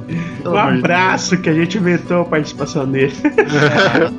O Dudu hoje foi barrado, sumariamente Menos barrado. um, viu, Salles? Menos um. Isso é só o começo. lá no metacast.info. E também tem meu blog pessoal que eu tô começando agora. Comecei agora no final do mês passado, que é o pablo.dassis.net.br, onde eu falo um pouco do meu trabalho como, como psicólogo.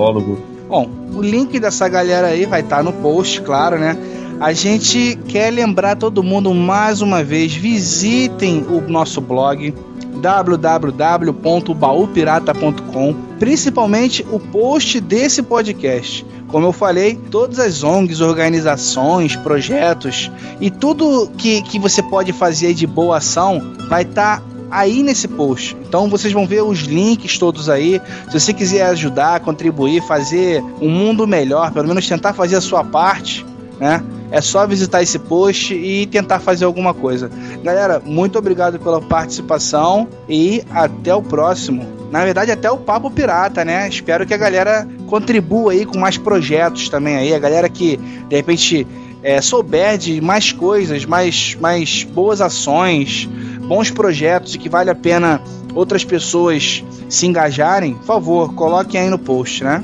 Hoje é um novo dia e um novo tempo. E começou esse novo dia. Cara, Serão de todos. Meu Deus. Esse papai.